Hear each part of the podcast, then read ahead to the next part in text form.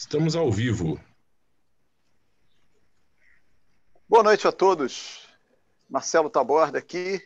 Hoje, meu grande parceiro Cassiano está no backstage, né? ele pediu para ficar no backstage hoje. E eu vou, então, iniciar e vou abrir a nossa live hoje. Nós temos um convidado especial hoje.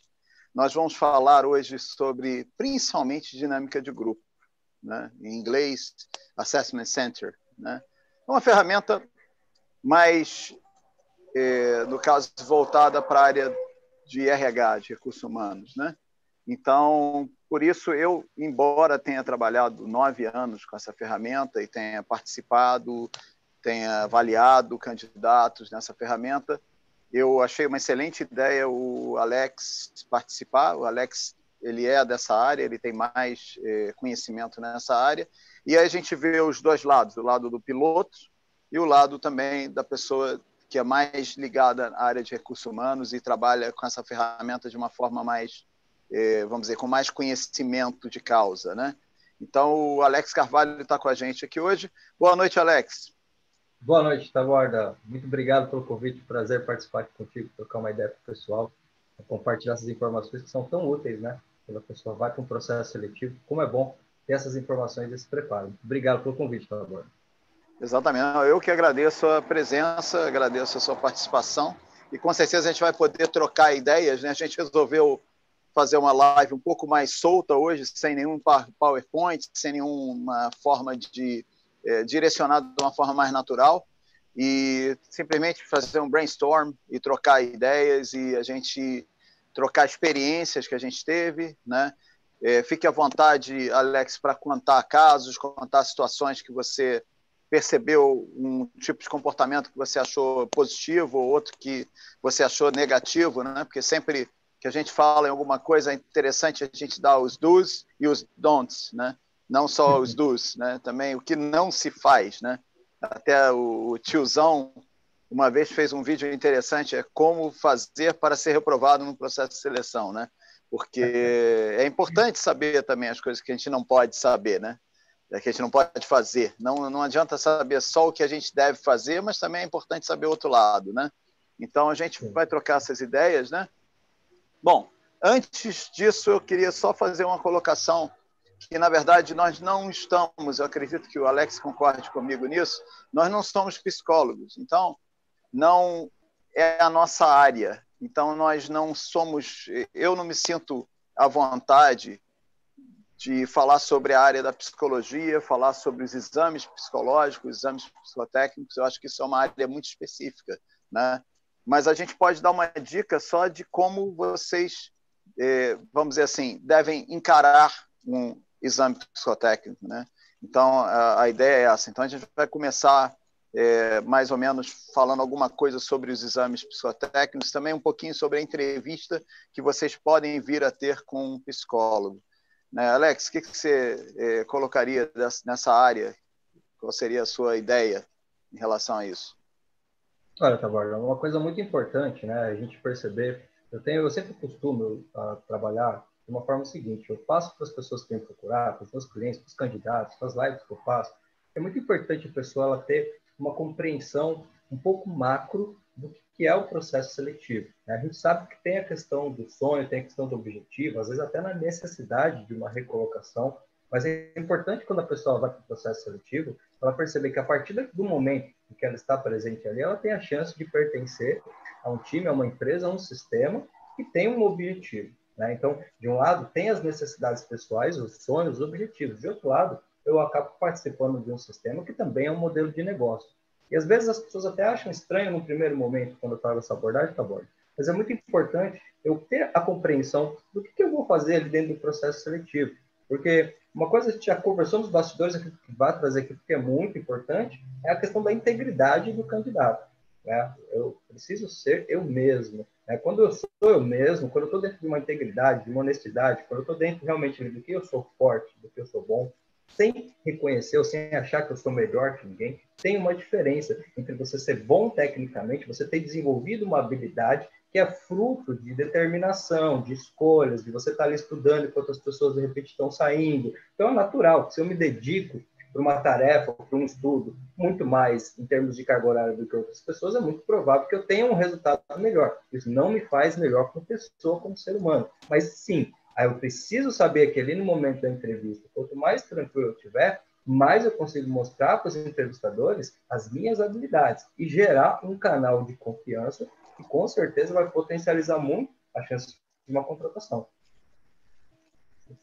Exatamente, exatamente. Eu acho que é, é muito importante a gente é, enfatizar isso, como você falou, é, você mostrar quem você é e não querer mostrar quem você acha que os selecionadores querem ver, né? Até porque você não consegue passar essa, vamos dizer, imagem ideal do candidato que eles, estão esperando, que as pessoas que estão ali na, na sua frente lhe avaliando estão esperando, porque você nem sabe exatamente o que, que eles estão procurando, né? Então, na verdade, é, você tem que se mostrar, lógico, mostrar o seu melhor, né? Você tem que mostrar o melhor de você, né? E às vezes até mostrar também as suas fraquezas, né? Mas se você vai demonstrar alguma, alguma fraqueza, é, você tem que mostrar que você tem consciência dela e que você trabalha para evitar que ela prejudique o seu é, rendimento, a sua performance de qualquer forma, né? Então, se você tiver esse, essa autocrítica é, de falar, olha, eu, por exemplo, eu sou um pouco tímido, né? E detalhes, é, é, é positivo você numa avaliação, se você realmente é tímido, você assumir que você é tímido. Mas aí você fala, eu sou um pouco tímido, mas eu sei disso. Então, quando eu sinto que eu preciso né, vencer minha timidez, eu acabo avançando, acabo me, me, soltando e depois que eu me sinto à vontade, eu, a timidez vai embora. Mas no início eu sou um pouquinho tímido quando eu não conheço as pessoas, mas isso eu consigo superar isso bem.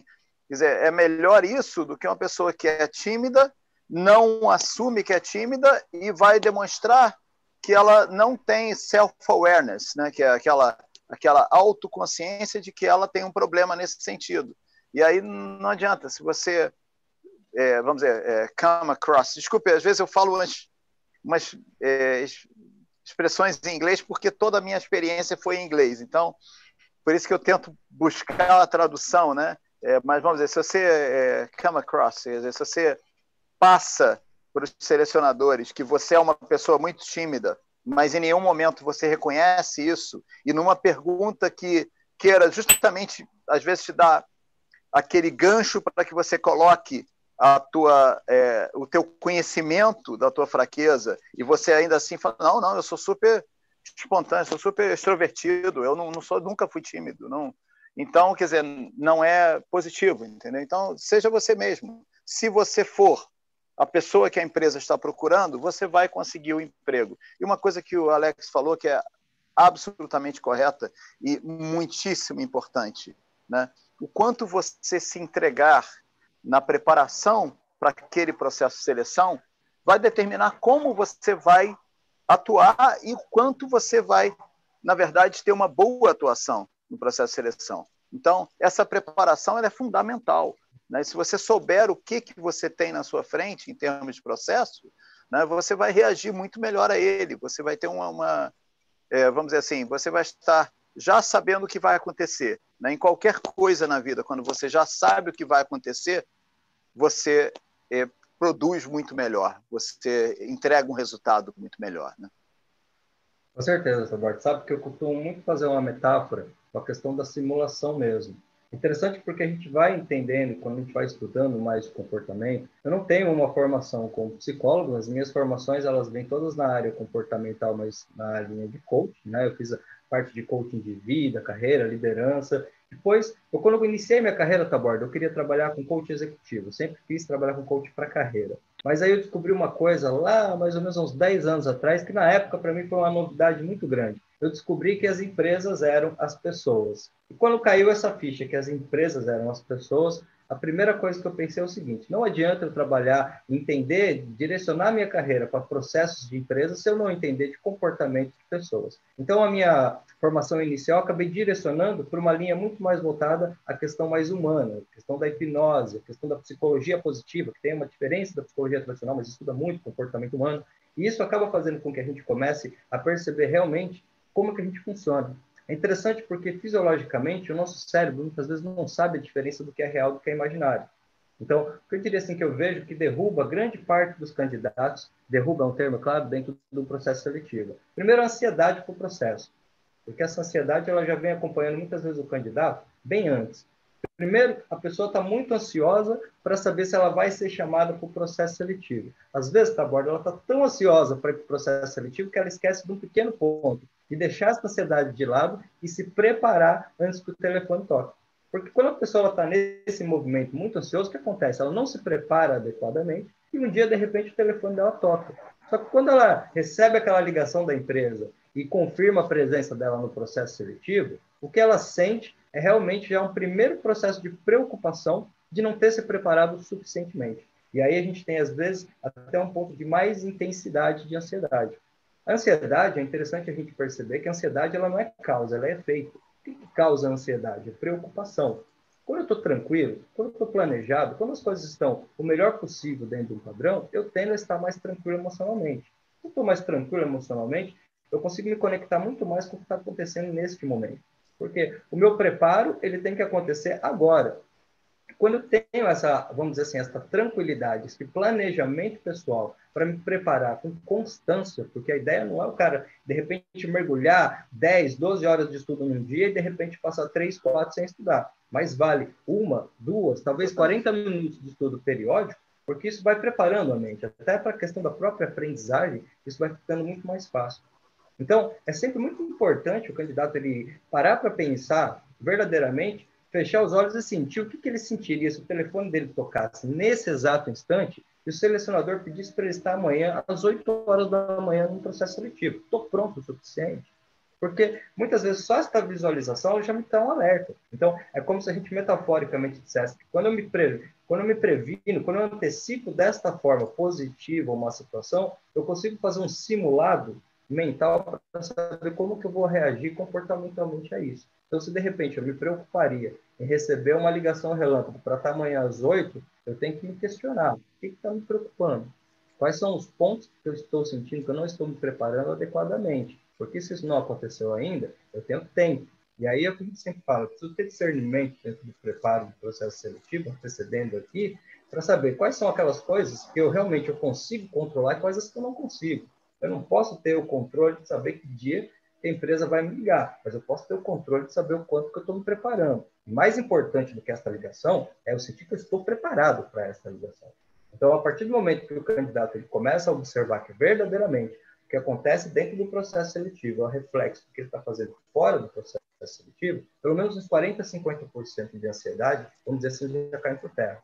E aqui ele começa a verdadeiramente observar. Ou se de repente eu vou ter uma dificuldade na dinâmica de grupo, de repente eu sou tímido, eu tenho uma timidez, aí é que a gente começa a entrar num processo de preparo que muitas vezes, tá, borda, exige que a pessoa verdadeiramente abandone a zona de conforto. É, é a frase básica do Einstein: se você quer novos resultados, você tem que fazer novas ações. De repente eu sei que trabalhar na medida do possível, a minha timidez, ela vai potencializar as minhas chances de conseguir fazer uma boa performance, uma boa apresentação, então eu tenho que tomar essa decisão, essa escolha e começar a observar isso antes que isso aconteça. Por quê? Porque verdadeiramente, se o cara chega ali dentro do processo seletivo, se o candidato ele está ali, ele já antecipou mentalmente algumas dessas situações, ele da mesma forma que quando ele vai para um simulador, ele já sabe como lidar com o problema.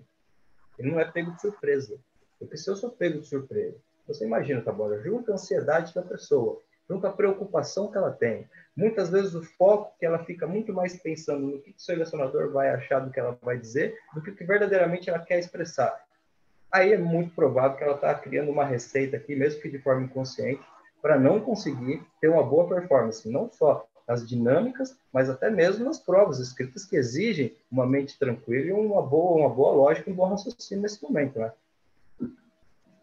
Exatamente, exatamente. Eu, eu procuro até é, fazer um paralelo, né? Porque eu acho que o grande problema do piloto de avião, em particular, em processo de seleção, é que ele não tem experiência nenhuma em processo de seleção. Ele tem muito pouca experiência.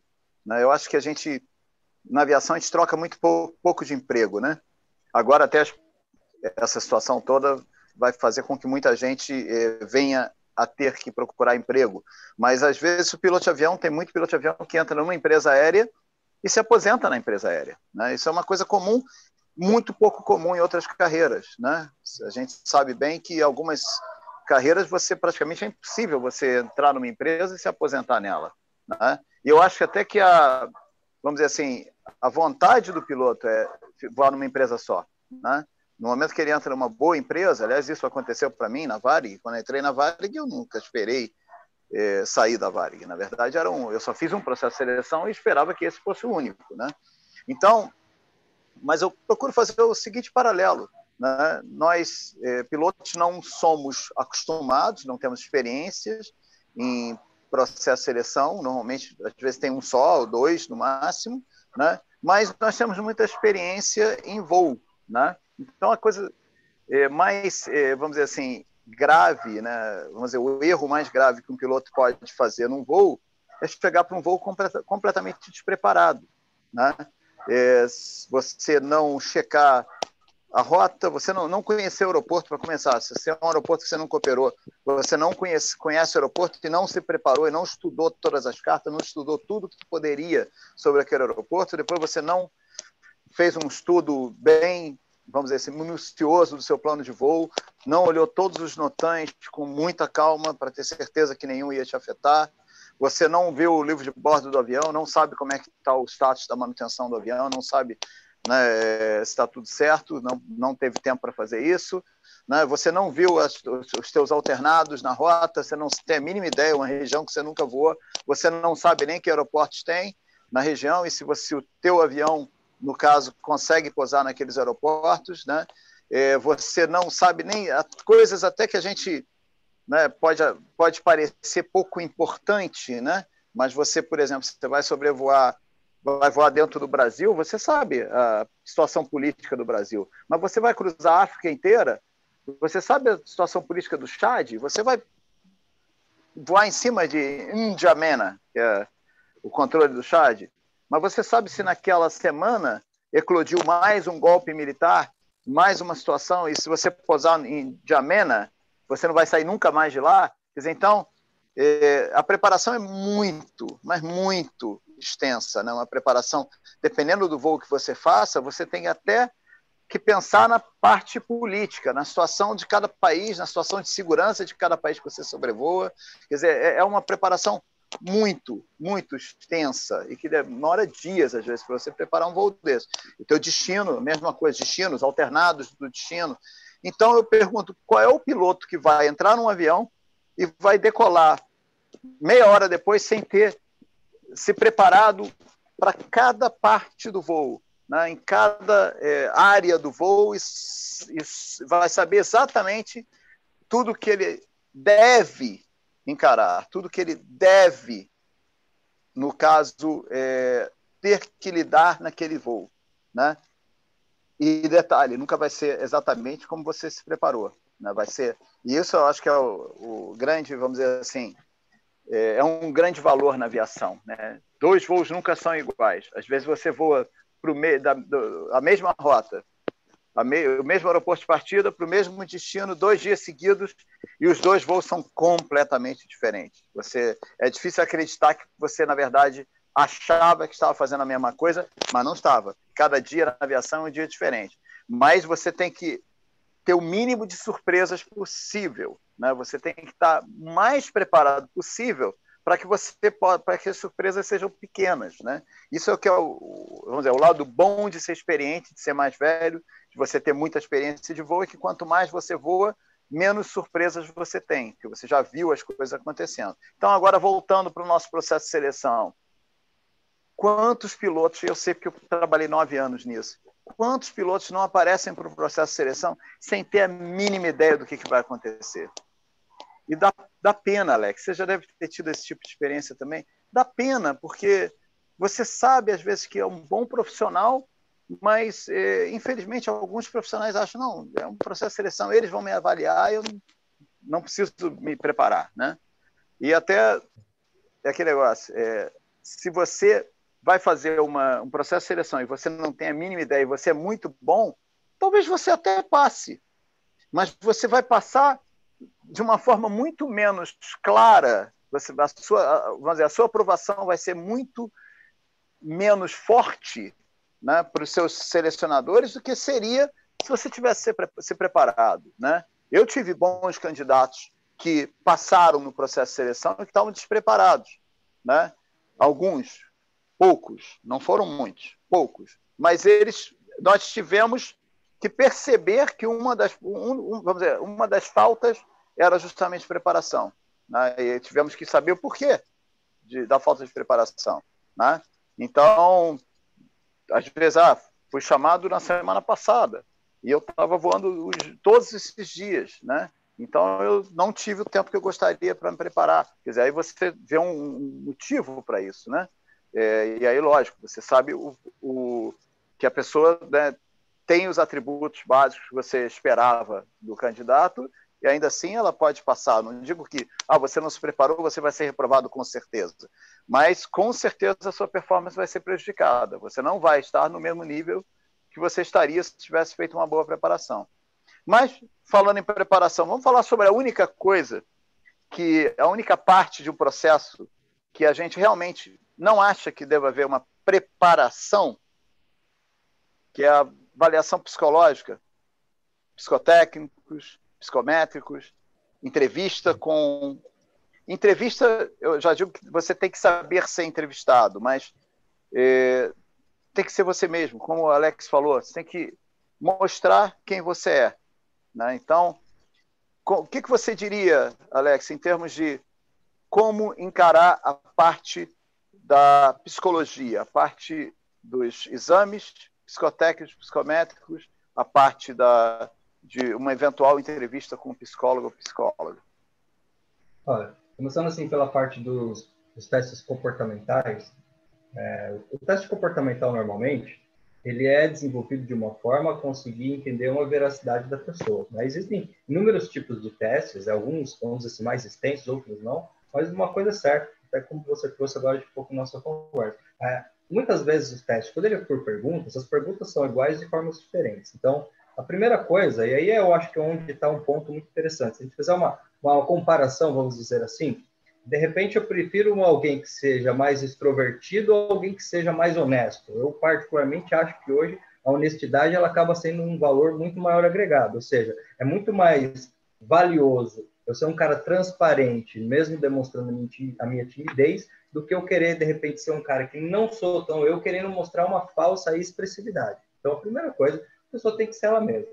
Porque quanto mais ela quiser manipular o teste, mais isso de alguma forma vai se evidenciar. Até mesmo porque as perguntas do teste, muitas vezes, elas são boladas, elas são desenvolvidas de uma forma para conversar e para conectar com o inconsciente da pessoa e não com o consciente. Ou seja, ele não é tanto a ver com a lógica, ele é muito mais a ver com a afinidade.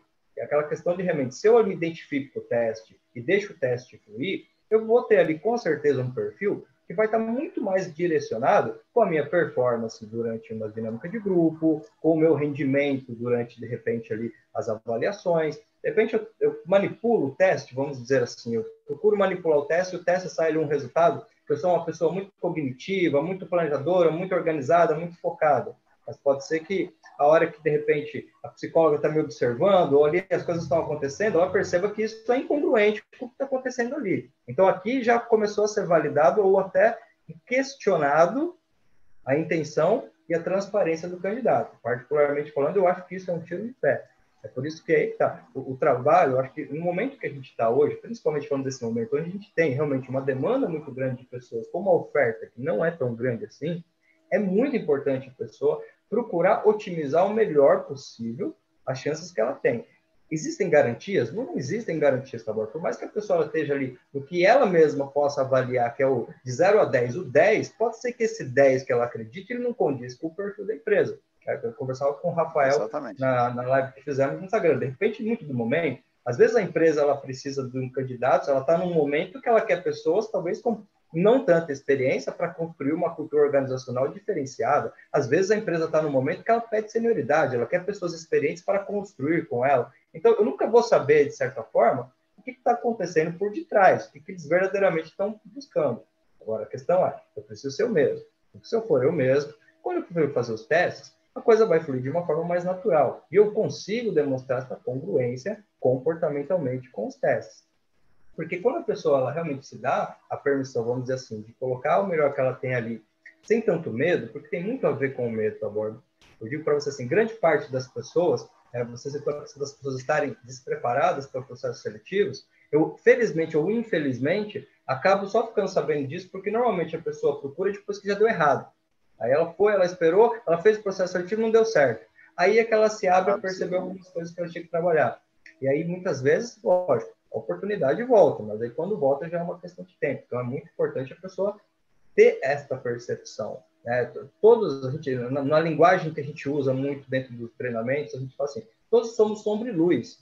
Ninguém é só luz aqui, ou seja, todo mundo tem defeitos e vantagens. Então, logo, se eu quiser me apresentar para você como um cara que não tem defeito, olha que interessante, porque se eu quero mostrar para você que eu sou um cara que sou muito bom em tudo, eu já estou comportamentalmente te dizendo se você tem uma boa base psicológica ou uma, uma pequena base de conhecimento de comportamento, que eu estou maquiando alguma coisa. Olha que interessante isso, né? Porque Exatamente. realmente começa a ficar muito dá um contraste muito estranho. Pô, esse cara é o que sabe tudo, esse cara é o que é o dono da razão, esse cara é o que tem as melhores coisas. Isso indica comportamentalmente uma necessidade de autoafirmação, ou seja, essa pessoa está insegura. Então, olha como é interessante na visão que muitas vezes ali o, o psicólogo, os selecionadores vão ter. E para eles, a gente, eu sempre costumo falar isso para as pessoas: olha, lembre-se que quando você for fazer um processo seletivo, para você é um processo seletivo. Mas o profissional que está lá, provavelmente ele faz isso todo dia, porque ele não tem só a tua turma, ele tem a tua turma, ele tem os outros setores. Então, ele está sempre trabalhando com seleção. Isso traz um feeling para ele de comportamentalmente sentir o candidato. Ele sabe, ele sente quando o candidato está sendo ele mesmo. Então, teste comportamental não é para dizer se você é bom ou ruim. Teste comportamental é para, de repente, determinar se você está dentro do padrão perfil que a empresa precisa. Porque se a empresa está estratégica, de repente eu preciso de um, de um, vamos dizer assim, eu preciso de um colaborador para atender no check-in. Esse cara vai trabalhar direto com o cliente. Aqui eu preciso de um perfil mais expansivo, mais comunicativo. Se eu pegar uma pessoa que tem um perfil muito mais introspectivo, muito mais analítico, muito mais, vamos dizer assim, centrado e colocar yes. num balcão de atendimento, eu vou ter problemas. E se essa pessoa maquiar, ela está enganando a si mesma e a empresa, ela vai gerar um problema maior, ela nem consegue sustentar a qualidade da entrega dela. Alex, Alex, só, né? só, desculpe te interromper, mas eu já vou fazer, pegar um gancho no que você está falando agora. E é interessante porque nós temos uma pergunta aqui do Davi Silva, né? E acho que você acabou de dar a resposta, mas aí você pode ser mais específico a pergunta dele. Ele pergunta o seguinte: agora, no caso de ser tímido, Precisa-se falar para o entrevistador que é tímido? Será que isso não daria em reprovação no caso de uma seleção de comissário, por exemplo? Né? Quer dizer, exatamente o que você falou agora. Né? É, então, expande um pouquinho isso. Né? Quer dizer, um comissário pode ser tímido? É importante, primeiro, você entender, é, refletir que é no veneno que está mantido. Tá? Então, não tem nenhum problema você ser tímido, você ter essa característica. A questão é o que você tem feito ou como você tem trabalhado isso. Porque vamos pensar em extremos. Tá? Se eu tenho alguém extremamente tímido, eu como selecionador, eu estou pensando assim, pô, se de repente eu tenho uma emergência em voo, esse cara ele precisa começar realmente a ter uma voz de autoridade com o passageiro, ele precisa dar um direcionamento. Se esse cara for tímido na hora, o que acontece? Então, uma coisa... Ele não vai assim, atuar. entende? De repente ele acaba não conseguindo colocar aquela energia ali, pode ser também pela questão ali, muitas vezes, vamos dizer assim, é, instintiva pela questão dele ter, mas se eu tenho uma comparação e de repente, num caso desse, já é uma metáfora, é um, é um dos exemplos, porque aqui a gente vai falar assim, possibilidades, não existe uma regra é, A mais B é igual a C nesse sentido, é, são muitas variáveis para você chegar numa resolução final e dizer assim, esse candidato ele, ele tem a competência ou não tem, mas sendo bem específico nesse ponto, mas num sentido de refletir sobre os dois extremos, a questão é, se eu tenho uma certa timidez, mas eu já venho trabalhando essa timidez, então, para um pouco. Na verdade, aquilo que muitas vezes, entre aspas, me fazia fraco, está sendo meu campo de força. Por quê? Porque eu tenho consciência disso, e venho desenvolvendo. Isso vai transparecer muito bem na apresentação, porque mesmo esse candidato tímido, principalmente na questão do comissário de voo, onde as dinâmicas são mais intensas, as apresentações são mais intensas, isso vai transparecer muito bem. Agora, é claro que também tem uns exercícios que você pode fazer que são simples. Comece a se permitir mais, a conversar com as pessoas, a expressar o que você sente. Muitas vezes, por trás da timidez, o que acaba se escondendo é uma questão de insegurança pessoal. Porque é interessante que o tímido ele só é tímido porque ele tem vontade e não vai. Porque aquilo que eu não tenho vontade, eu não tenho timidez. Então, é muito importante mesmo trabalhar esse processo desta forma. Mas vai ser um impeditivo? Eu acho que é muito mais a questão da forma como você está lidando com esta questão do que a questão em si. Mas ela em si eu não acredito que é um impeditivo, não. Eu acho que sim, ela é uma questão que te convida a trabalhar algumas características, desenvolver algumas competências que podem com certeza te potencializar ou te ajudar na chance. Se você foi direto, eu consegui responder a pergunta está abordando.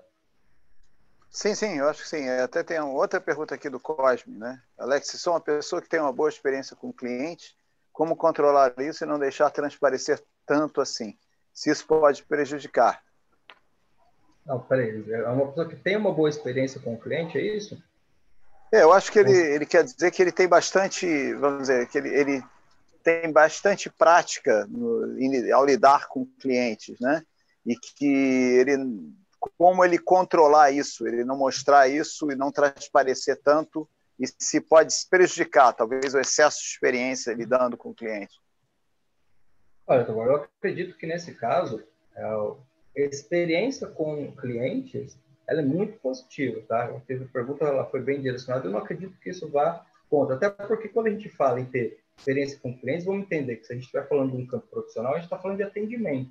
Então, hoje, o que as pessoas mais buscam, principalmente, vamos pensar, se, se um comissário ele pensar de um ponto de vista estratégico, ele é um ponto ali fundamental na questão da entrega do serviço. Ele está ali direto com o cliente, re, realmente entregando, de uma certa forma, o que foi colocado. Às vezes você pode ter, por exemplo, o cara foi bem atendido no check-in, o cara teve toda uma reserva boa, tudo deu certo, o voo foi bom, mas ele foi mal atendido por um comissário de voo. É muito provável que esse comissário de voo sozinho conseguiu quase que desconstruir todo um trabalho que foi feito por equipe. Se ele teve uma experiência ruim com um comissário de voo, que ficou ali com ele na cabine durante o voo, é muito provável que ele na volta busca outra companhia. Então, eu acho que atendimento ao cliente, se você tem essa experiência, não, ao contrário, você realmente deve demonstrar as habilidades que você ganhou com essa experiência de atendimento, porque isso conta muito a seu favor. Exatamente, exatamente. Eu, eu acho que, no final das contas, existem perfis um pouco diferentes entre o piloto de avião e o comissário. Né? Então, é, quando eu, eu, citei a timidez, né, que às vezes para um piloto de avião é bom assumir que você é um pouco tímido, que você tenta vencer isso, que você sabe disso e você, no, no, na verdade, vamos dizer assim, já é, estando consciente, você aplica técnicas pessoais para evitar que essa timidez te atrapalhe profissionalmente, né? Mas ao mesmo tempo, eu já acho que para um comissário essa timidez já pode ser um empecilho até a ser um bom comissário, né? Porque ou a pessoa deixa de ser tímido e passa a ser mais extrovertido, porque você está tendo contato com muitas pessoas, né, em um pequeno espaço de tempo, que são pessoas desconhecidas, em que essa timidez vai atrapalhar essa interação entre você como profissional, como comissário, e aquele passageiro ali que você vai lidar poucas vezes durante o voo, né? Você vai ter pouco contato. E se você tiver essa timidez, ela pode até parecer uma certa má vontade, uma certa, um certo descaso com o passageiro, isso nunca vai ser positivo. Né? Então, acho que tem, tem perfis diferentes, não só em termos de piloto, comissário, mas até em termos de empresas que têm formas diferentes de trabalhar, que têm produtos diferentes, que têm, eh, no caso, clientes-alvo diferentes e que, na verdade, estão procurando um profissional que talvez não seja com seu perfil. Né? Por isso que eu acho que é, é sempre importante ser você mesmo, porque muitas vezes, se você não é, passa num processo de seleção porque você não foi você mesmo, é porque não era para você aquele emprego. Né? Então, na verdade, é importante que a empresa seja para você também, não só que você seja o candidato da empresa, mas também que aquela empresa seja uma empresa que você vai se adaptar, que você vai ser feliz nela, que, que ela, na verdade, que você acredite nas mesmas coisas que a empresa acredita. Né? Então, eu vou, vou citar um, um, exemplo muito claro. Né? Se você é um profissional, se você é um piloto de avião que jamais vai abrir mão da segurança de voo, que é como você deve ser como profissional, e você se depara com uma empresa que vai lhe pedir algum tipo de exemplo numa entrevista de flexibilidade e que essa flexibilidade seja muito acima da que você acredita que você deva usar numa situação em que você, é, vamos dizer assim, sabe que a segurança de voo vai ser afetada, você tem que ser sincero. Por quê? Porque se você fala, não, eu sairia assim mesmo, eu faria assim mesmo, eu né, a empresa é mais importante, o, tem que terminar o voo, tem que continuar o voo, porque daqui a um ano, dois anos, você vai ter uma situação dessas e a empresa vai esperar de você algo que você não vai estar disposto a dar. E aí você vai parar um voo, você vai, vai ser mal interpretado. Então, na verdade, você tem que se adequar à cultura da empresa, né? Então, se você não se adequa a essa cultura, talvez é porque não, vamos dizer assim, não seja a empresa para você, né? Uma vez eu tive uma, uma situação que eu estava é, no aeroporto no, no Middle East, né, é, há muito tempo atrás. Eu tinha seis meses na empresa que eu trabalhei, 12 anos, na Emirates, né? E eu tive uma situação de quatro passageiros que foram é, disruptive, né? E eu tive que tomar uma decisão. Conversamos, conversa, conversei com o first officer, com o copiloto, conversei com a chefe de equipe, né? tentamos uma solução, mas realmente a gente não tinha o que fazer, porque os passageiros, quatro passageiros, tinham saído da econômica e se, se sentaram na executiva durante o táxi e falaram que eles iam ali. Né? E ao, é, no caso, a chefe de equipe, ao pedir para que eles retornassem ao assento deles, eles falaram: não, nós vamos aqui. E não vamos pagar e nós vamos aqui.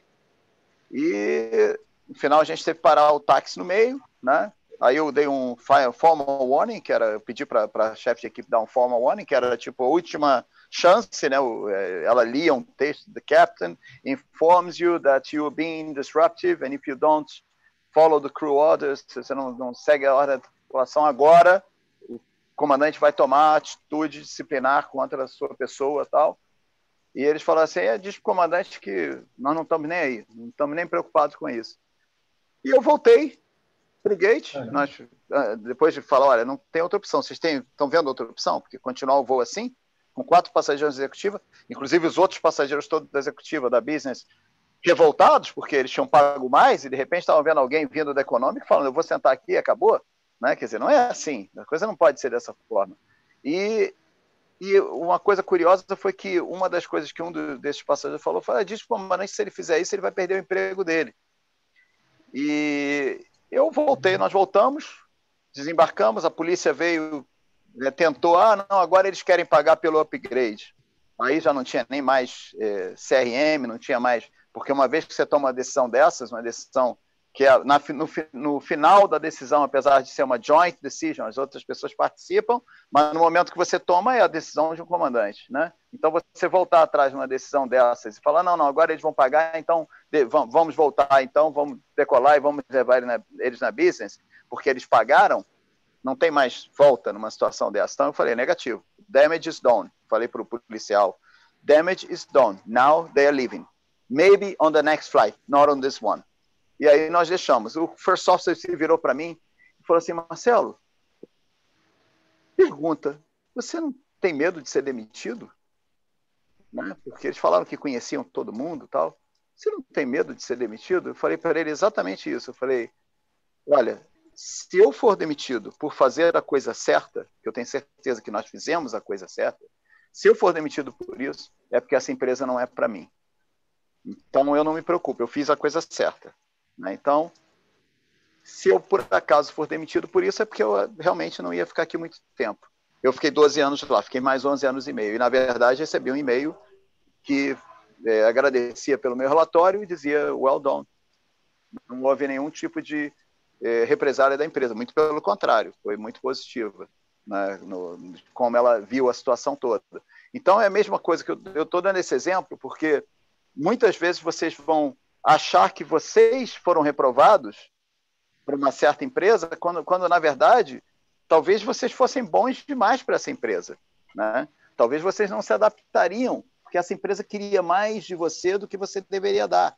Então, é, não se sintam nunca é, reprovados. Muitas vezes vocês não são a pessoa que aquela pessoa, que aquela empresa está procurando. Por isso mesmo, sejam vocês mesmos.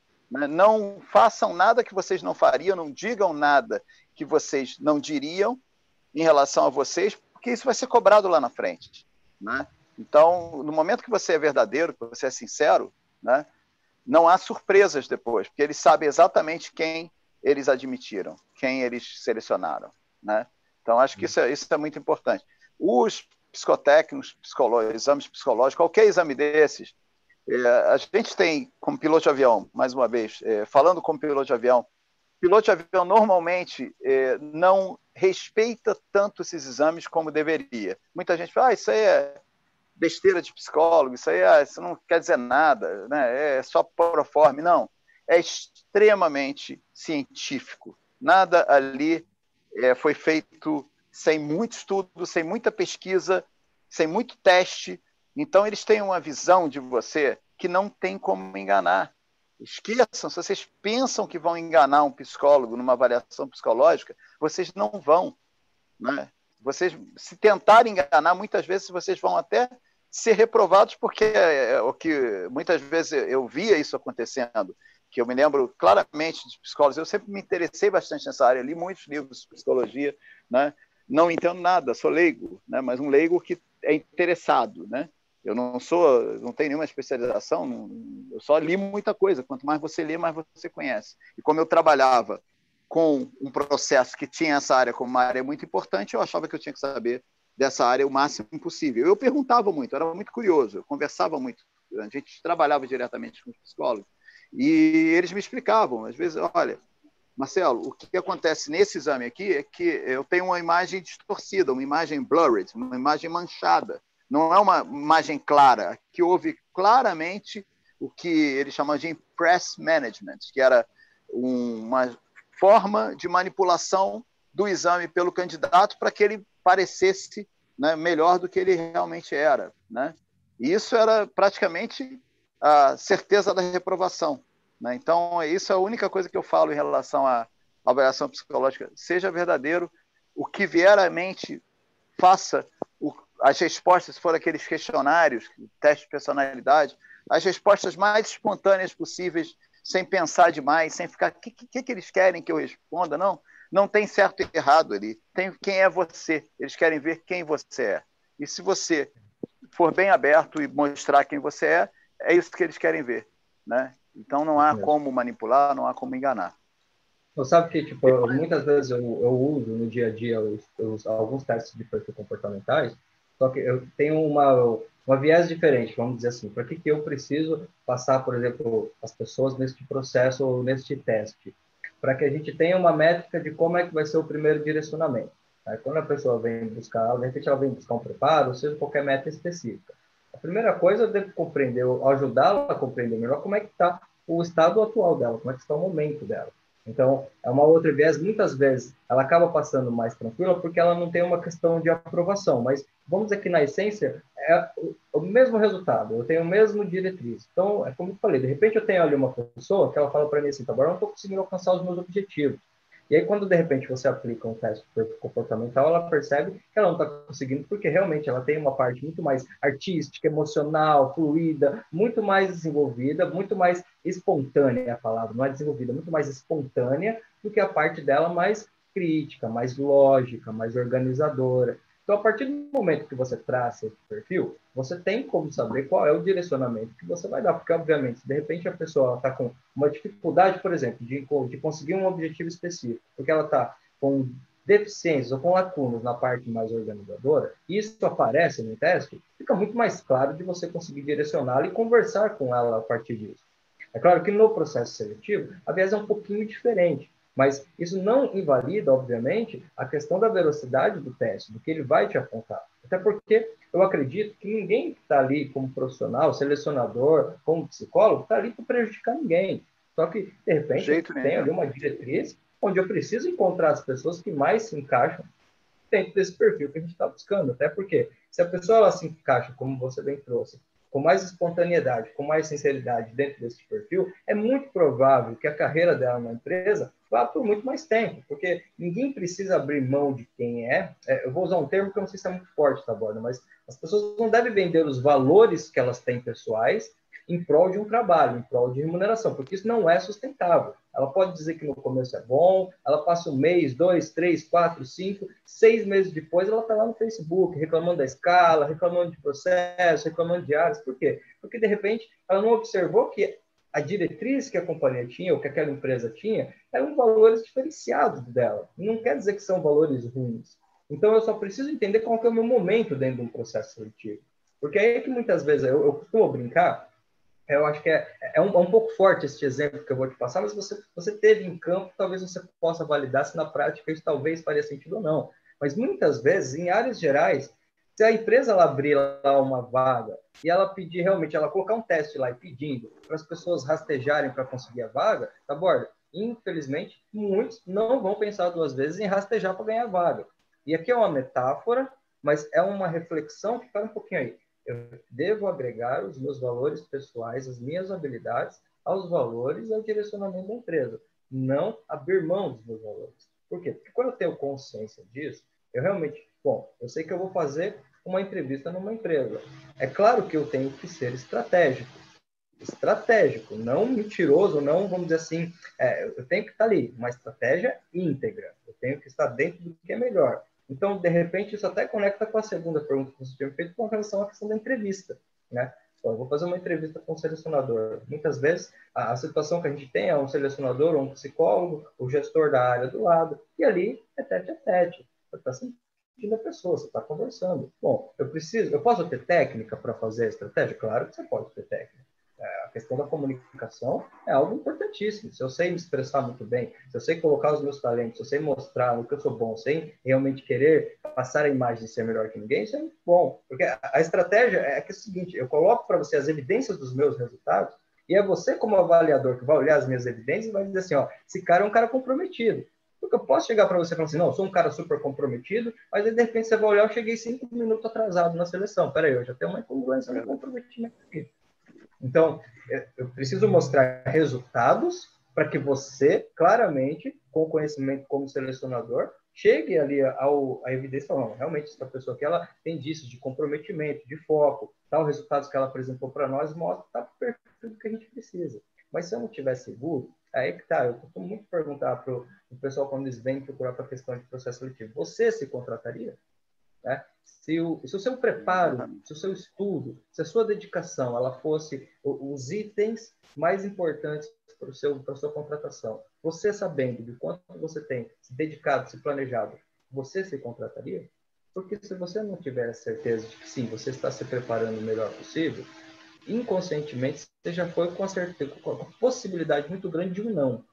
E aí onde a pessoa começa, se ela não tiver, vamos dizer assim, prestando bem atenção, ela começa a querer fluir e dar jeitinho. E aí quanto mais ela dá jeitinho, a gente vai pensando, quanto mais a entrevista ela dura, mais para a pessoa é um terror. Por quê? Porque ela está construindo, ela está dizendo coisas que não têm um fundamento onde ela está realmente coerente com aquilo. Então, quanto mais a pessoa perguntar para ela, mais coloca ela na cilada. Agora, se eu estou tranquilo, olha, eu vou dizer uma coisa para você. Se eu for com uma entrevista direto com um gestor, com um selecionador, e eu estou tranquilo do que eu estou fazendo o meu melhor, Porra, isso pode ficar duas horas fazendo essa entrevista. Aliás, dizem que quanto mais você ouve a música, mais doce fica a melodia. Se a entrevista for ruim pra caramba, o selecionador já vai, muito obrigado.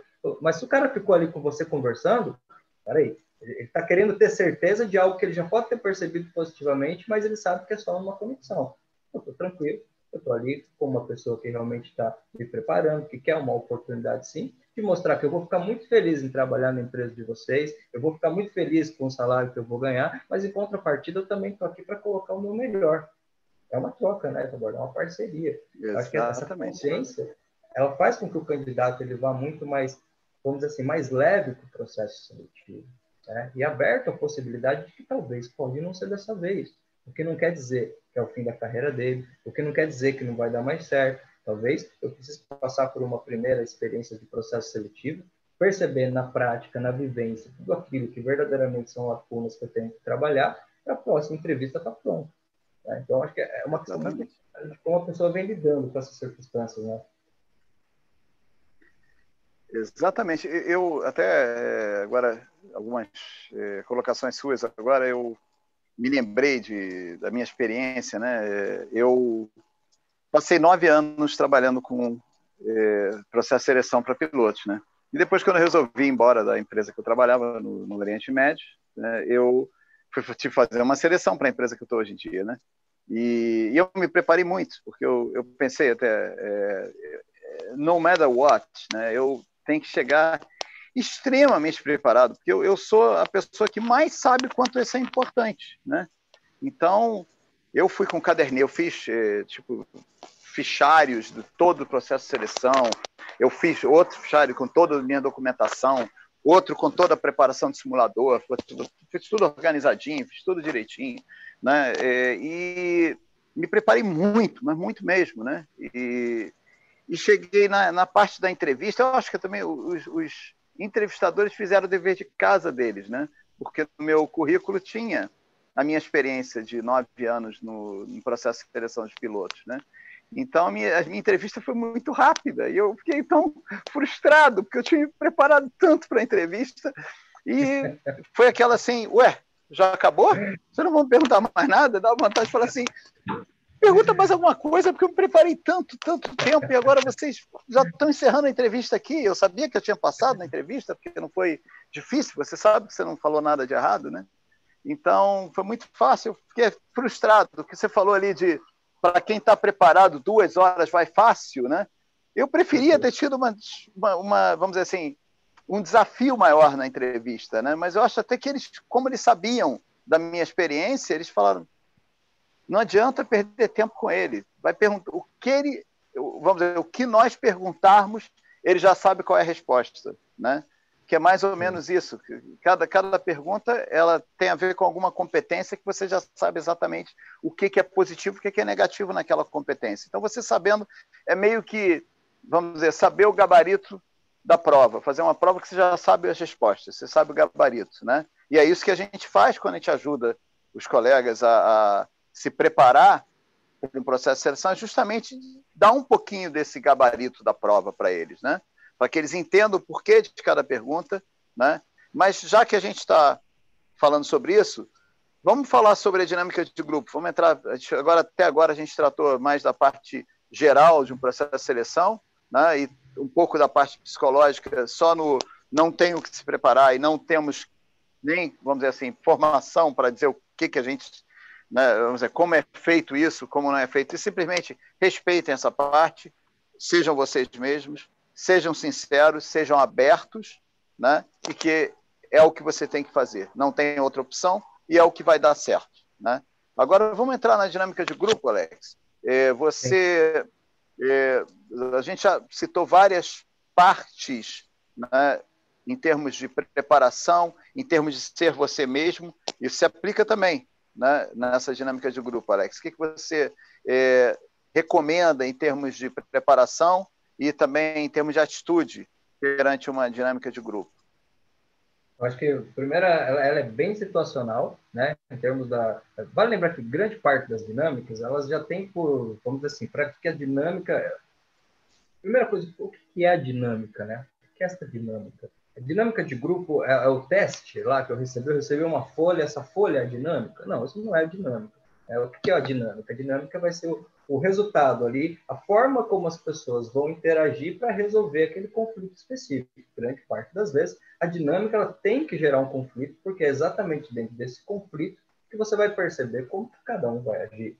Então, muitas vezes, é o que é interessante. Se a pessoa está muito insegura, se ela não está tão preparada, se ela está muito preocupada, ela na hora da dinâmica fica complicado. Aí é que tá, começam as coisas se conectarem. Tá? De repente, que se colocar lá no teste que ele é um cara mais tranquilo, mais companheiro, ele gosta de conectar com pessoas.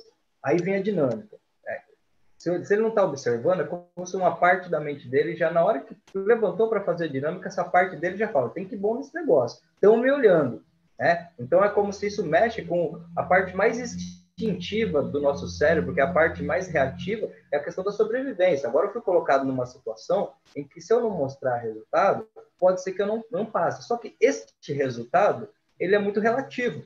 Às vezes o meu resultado numa dinâmica vai ser, de repente, ver que pessoa, o pessoal está muito envolvido e eu consigo, de repente, conectar com eles ali e auxiliar nesse envolvimento e meio que, entre aspas, eu não tomo nenhuma decisão, mas eu consigo gerar todas as possibilidades para que as informações convirjam e cheguem num resultado. E às vezes, mesmo não estando diretamente, vamos dizer assim, ali como a pessoa que deu a ideia, como a pessoa que agiu, mas eu acabei gerando todos os movimentos para que aquilo desse certo. Isso é reconhecido.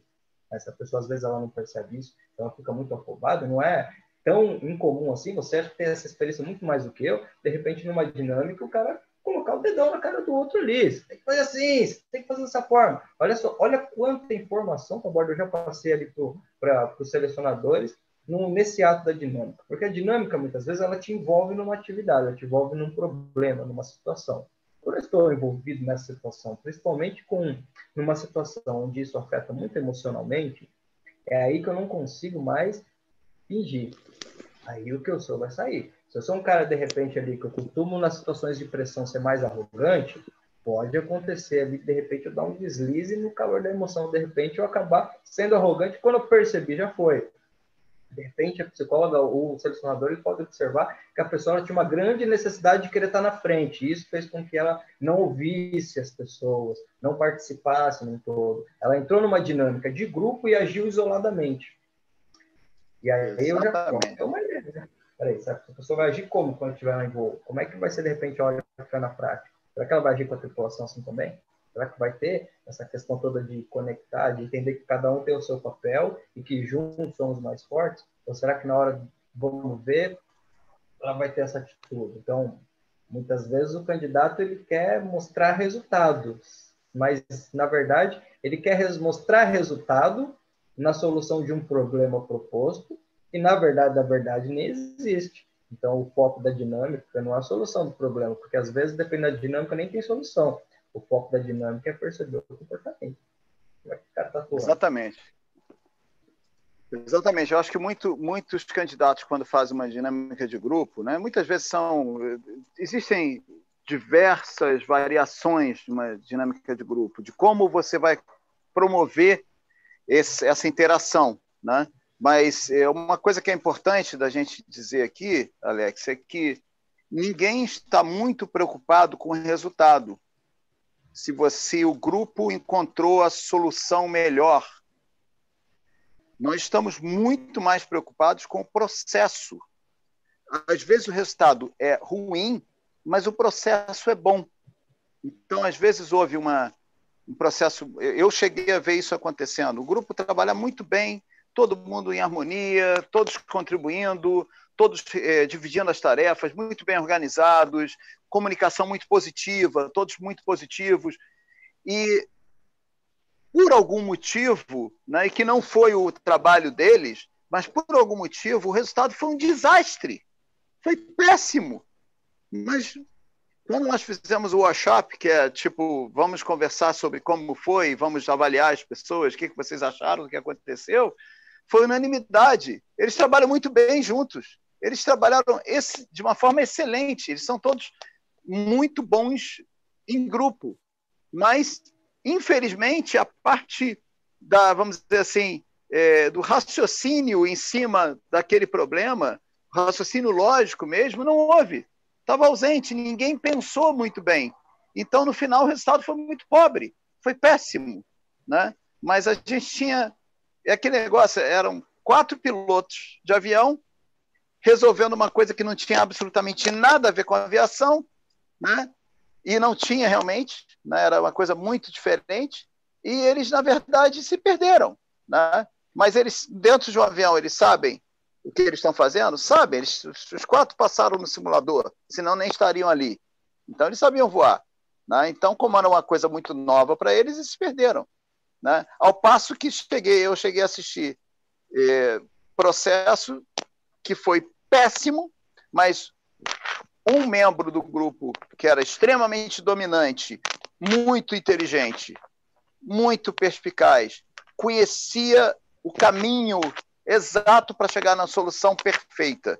E ele, na verdade, praticamente foi sozinho, deixando muito pouco espaço para os outros. Os outros, como, quando viram que ele estava levando bem o processo, se obtiram, né? participaram muito pouco, e ele chegou na solução final, que era exatamente o que era esperado. Foi perfeita a solução. O processo foi horrível, foi péssimo, e todos saíram prejudicados do processo. Principalmente, na verdade, o que fez isso foi reprovado. Porque nós vimos, nós percebemos, já é, é, é todo um processo que vai tendo links é, de cada fase com a outra, né? Então, já tinha esse tipo de é, vamos dizer assim, demonstração de que era uma pessoa que trabalhava sozinha, que não tinha ouvidos para outras pessoas, que não aceitava feedback, que era extremamente one man show, né? Eu sou o máximo, eu sou muito bom, eu não preciso dos outros. Isso foi, vamos dizer assim, a gota d'água. Já estava óbvio, né? É, que existia esse problema. Então, é, não é o resultado não é tão importante. É, as pessoas têm que é, entrar ali para trabalhar bem em grupo. Né? E é, uma coisa que é muito importante é que você está sendo avaliado nas suas competências que são importantes para aquela função que você está se candidatando. Então, quando eu falei ali atrás sobre a carreira, sobre a profissão do piloto, sobre a profissão do comissário, elas são um pouco diferentes. Então, uma dinâmica de grupo avalia o que vai estar sendo avaliado numa dinâmica de grupo para um piloto é um pouco diferente do que vai estar sendo avaliado numa dinâmica de grupo para o comissário. Né? O tipo de situação que eles vão lidar são, é, são situações diferentes, e por isso ele tem, eles têm que saber se adaptar a situações diferentes e a saber trabalhar em grupo de uma forma diferente. Né? Então, por isso, exatamente por isso, que é, você tem que ter a consciência de que você estava sendo avaliado ali numa dinâmica de grupo, acima de tudo, como membro de uma equipe. E que você participa daquela equipe de uma forma positiva, você tem uma participação moderada, equilibrada, que você dá espaço para os outros ao mesmo tempo que você participa, você contribui. Né? Então, é, é, eu acho que o, o grande, vamos dizer assim, se eu pudesse é, resumir uma participação positiva numa dinâmica de grupo, né, eu diria equilibrado, moderado, participativo, bom comunicador. A comunicação é a chave de tudo. Né? Se você não se comunica bem, não se comunica de uma forma adequada, você, na verdade, compromete todo o seu trabalho em equipe, né? porque se você não fala, se você não participa como é que você vai contribuir? Se você, na verdade, não dá espaço para os outros e não escuta os outros, como você vai pegar as boas contribuições dos outros? Então, é, essa, essa, esse equilíbrio né, é o que você deve procurar numa dinâmica de grupo. E uma outra coisa muito importante é que você não está competindo com ninguém. ninguém. Ali, as pessoas entram ali para se ajudar a todos consigam passar, né? ainda mais numa empresa aérea que normalmente não tem um emprego só. Né? Então, isso eu acho que é muito importante de entender que aquelas pessoas que estão trabalhando contigo naquela dinâmica de grupo são seus parceiros, estão do seu lado. Não, você não está competindo com elas. Né? Isso é muito bom mesmo, Taborda, até porque muitas vezes a pessoa esquece ali que naquele momento é, tem uma grande possibilidade de alguém que está interagindo com ela na dinâmica ali futuramente vir interagir num voo real, né? tá junto com ela também. Então, ali, de repente, ela já demonstra. É, é sempre interessante, porque eu acredito muito, Taborda, que por mais que não seja algo que está diretamente ligado, mas entra uma questão muito forte aí que é a questão do autoconhecimento, sabe? Eu acho que, verdadeiramente, quanto mais a gente se conhece, mais a gente se prepara, vamos dizer assim, adequadamente para as situações. Então, eu preciso realmente entender esse contexto de uma forma geral, e até mesmo, hoje em dia, Bom, as pessoas que nos assistem aqui, as pessoas que já seguem o Teaching, já com certeza já perceberam isso. Nós vivemos numa época em que a informação circula, né? Então, foi esse tempo onde a gente, de repente, não tinha acesso à informação e você chegava ali sem ter a mínima ideia do que, que ia acontecer, do que, que ia, de como se portar. Hoje em dia eu posso ter uma breve pesquisa, eu posso fazer não só um, um estudo sobre a questão é, de entender um pouquinho melhor o que, que é uma dinâmica, o que, que de repente um psicólogo, um selecionador busca, mas até da empresa num contexto geral para saber de repente ter pelo menos uma ideia, né? Eu preciso ter esse paralelo de ter sim uma ideia do que provavelmente seria o melhor comportamento, mas naquele momento é muito situacional. Eu tenho que sentir ali o que está acontecendo e perceber. Eu acho que sempre a questão é o seguinte: como é que eu consigo contribuir? tem a ver muito na minha percepção, Taborda, com essa questão de, de, entrega e de doação, por incrível que pareça. Porque se eu estou ali dentro de uma dinâmica, independente do meu comportamento, eu consegui agregar, eu consegui contribuir, eu consegui deixar a minha presença sem querer me mostrar. A, a coisa ela tem que fluir por si só, tem que aproveitar a oportunidade. Sempre vai ter uma oportunidade de colocar uma ideia, de dar um direcionamento, Então, até aqui a gente, olhando por esse ponto, eu nem preciso ficar preocupado se eu tiver um cara que de repente quer assumir tudo para ele ali, quer fazer, porque ele naturalmente já está construindo o resultado dele. Agora, sim, numa situação dessas, muitas vezes, se eu estou preparado, se a pessoa está preparada, isso acaba até podendo, vamos dizer assim, agir de forma positiva, porque ela já sabe que vai ter que lidar com essas circunstâncias. Né? E volta a dizer que questão da ansiedade. Aqui no Brasil tem uma companhia aérea que eles aplicavam um tipo de dinâmica para comissários de voo, onde eles construíam um mockup né, do, do, do avião. E o seguinte, o comissário ele estava ele tava ali em voo, estava para decolar o voo, e ele, o comandante chamava ele na cabine e pedia para ele trazer é, uma bebida, uma bebida alcoólica. E aí, eis a dinâmica. O comissário tinha que lidar com esse comandante, com essa situação, para saber como é que de repente ele ia se sair. Bom, a gente tem várias variáveis aqui, mas vamos fazer uma análise para a gente perceber como realmente a questão não é o problema em si.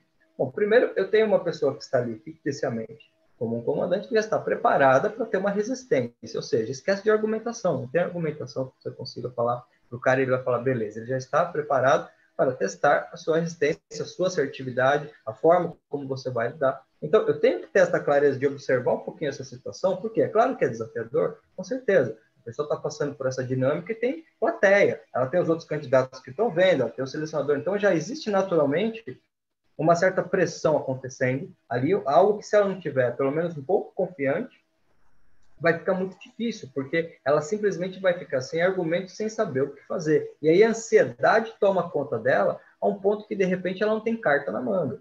Eu tenho que, eu acho que hoje, tá borda, pela a minha, a, o meu preparo normalmente quando eu trabalho com pessoas com processo seletivo, ele vem muito da parte assim de realmente de olhar para um intraempreendedorismo, um pouco, eu quero construir a minha carreira e a tua empresa, ela realmente ela tem tudo aquilo que eu preciso para realmente conseguir co-criar, para que eu consiga ter essa parceria e, através de um bom trabalho dentro dessa organização, consiga construir a minha própria vida. É um ganha-ganha. Então, eu preciso hoje, neste momento, sabendo da oferta, sabendo da demanda, sabendo, entre aspas, da concorrência, porque, como você bem colocou, na verdade, o único concorrente no processo seletivo sou eu mesmo. Eu tenho um Exatamente. poder muito grande, sabe? De sabotar todo o meu processo ou de facilitar o meu processo. Então, eu preciso voltar nessa, vamos dizer assim, nessas reflexões um pouquinho mais iniciais, falar, primeiro, eu estou confiante, eu estou me, me, preparando, estou me preparando. Olha, só o fato de eu sentir que eu estou me preparando o melhor que eu posso, já me evita a culpa. O problema é o cara, de repente, chegar. A gente faz muito, muito transe, muitas vezes, quando a gente vai fazer esses simulados, porque realmente a nossa mente, tá, borda, ela não sabe diferenciar o que é real do que é imaginário. É por isso que a pessoa ela pode ter passado por uma situação há anos atrás e ter gerado uma mágoa, um rancor, um medo, e se de repente ela começar a pensar naquela situação, ela se conecta emocionalmente e fisiologicamente ela tem a sensação. Então, ou seja, ela expressa todas as reações daquela situação, mesmo que ela já tenha acontecido há muito tempo atrás. Então, é a mesma coisa. Quando você traz a pessoa com um estado de atenção um pouco mais focado, um pouco mais tranquila com ela mesma, e coloca ela dentro desse cenário, se ela der a permissão, ela sente que ela vai sentir. Ela consegue se perceber ela consegue olhar e falar: caramba, de repente, para para pensar, você está ali esperando para ser chamado, para começar o processo seletivo. Você já está ali numa, numa antessala, você já está numa recepção, você está vendo as pessoas chegarem. O que você está sentindo? Porque muitas vezes aqui, olha, é o que é interessante, a gente já vai identificando é, se ela está, vamos dizer assim, insegura, até pela percepção que ela tem do outro. Ela começa a ver as pessoas, ela começa já a achar, esses caras têm mais experiência do que eu, outro o cara fez tal curso que eu não fiz, olha, aquele cara de repente tem experiência que eu não tive. Ou seja, ali naturalmente ela mesma já está se reprovando, olha que interessante. Aí você imagina, a pessoa de repente está com todos esses pensamentos, que é uma ansiedade, e aí chegou a vez dela de levantar para falar sobre ela mesma. É muito improvável que com esse sentimento ela consiga realmente fazer uma boa colocação da história e bem numa dinâmica, porque é como se uma parte dela já tivesse dito para ela que ela não está preparada o suficiente. Mas muitas vezes, da onde que vem isso? O sentimento de culpa, de não ter se preparado verdadeiramente com a questão dos estudos, com a questão do preparo. Então, tá tudo bem se de repente você sente que você se preparou o melhor que você poderia, você foi lá, você colocou o seu melhor, você entregou o seu melhor, não deu certo. Tá, claro, ninguém vai ficar feliz, mas pelo menos você entende, ah, no momento. Outra coisa é não ter dado certo e você ter um sentimento que você poderia ter feito melhor, não lá dentro do processo seletivo, mas o seu preparo. é muito, muito importante. Eu bato muito nessa tecla que aborda com o pessoal. Não adianta você querer chegar lá no processo seletivo, lá no dia você fazer o que você não está fazendo. Você me diz que é importante para você esta vaga, seja como comissário, seja piloto. Se você está me dizendo que isso é importante para você, agora a gente tem que validar isso comportamentalmente. Como é que estão as suas escolhas? Você está me dizendo que isso é importante, mas você não está tendo tempo de estudar? Então, peraí, acho que tem, já tem aqui um problema. Olha só, ele não é muito diferente do que verdadeiramente vai ser analisado na questão mais psicológica dentro do processo. Eu preciso sentir congruência entre o que a pessoa me diz e o que ela faz. Ela está me dizendo que é importante, mas ela está me dizendo que faz uma semana que ela não estuda? O que, é isso importante? É quanto que é importante mesmo? Exatamente. É. Exatamente.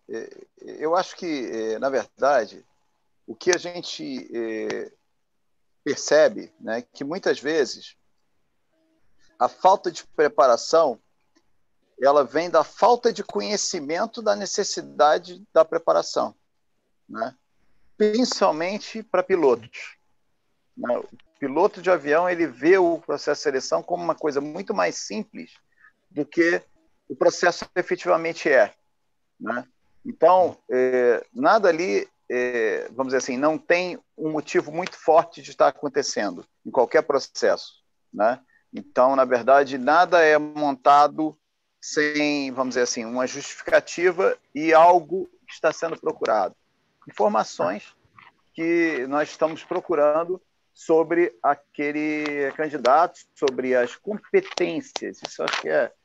E, e o que a gente está procurando é evidência de que aquelas competências existem. Então, voltando à dinâmica de grupo, né? nós queremos alguém que seja competente como piloto, mas também que seja capaz de trabalhar com outras pessoas de uma forma positiva, eficaz. Né? Então, o que, que a gente precisa? A gente precisa colocar essa pessoa numa situação em que ela vai ter que interagir e trabalhar com outras pessoas e trabalhar junto com essas pessoas em algum tipo de processo, onde nós vamos ter que ver o trabalho de equipe, a liderança ou a capacidade de liderança, que até para quem é copiloto, first officer, né, é, não se espera de alguém que ainda não tem experiência como comandante que seja um líder já totalmente formado. Então, num processo de seleção desses, nós vamos observar de um comandante, nós vamos esperar essa liderança já muito forte, muito já, é, vamos dizer, se manifeste muito facilmente e que já seja pronta, né? Porque a, a experiência de comando vai dar essa experiência de ser um líder, né? Que é o que você tem que ser quando você está numa função de comandante. Já do copiloto, não se espera que isso esteja pronto, mas se espera que isso esteja mostrando, vamos dizer, claro o potencial da liderança. Né? Então, não é porque você está fazendo uma dinâmica de grupo com, vamos dizer, você, um outro copiloto e três comandantes, que vocês vão deixar que os comandantes, vamos dizer, liderem, toquem tudo e façam tudo sem que você mostre que você também tem a capacidade de liderar. Né?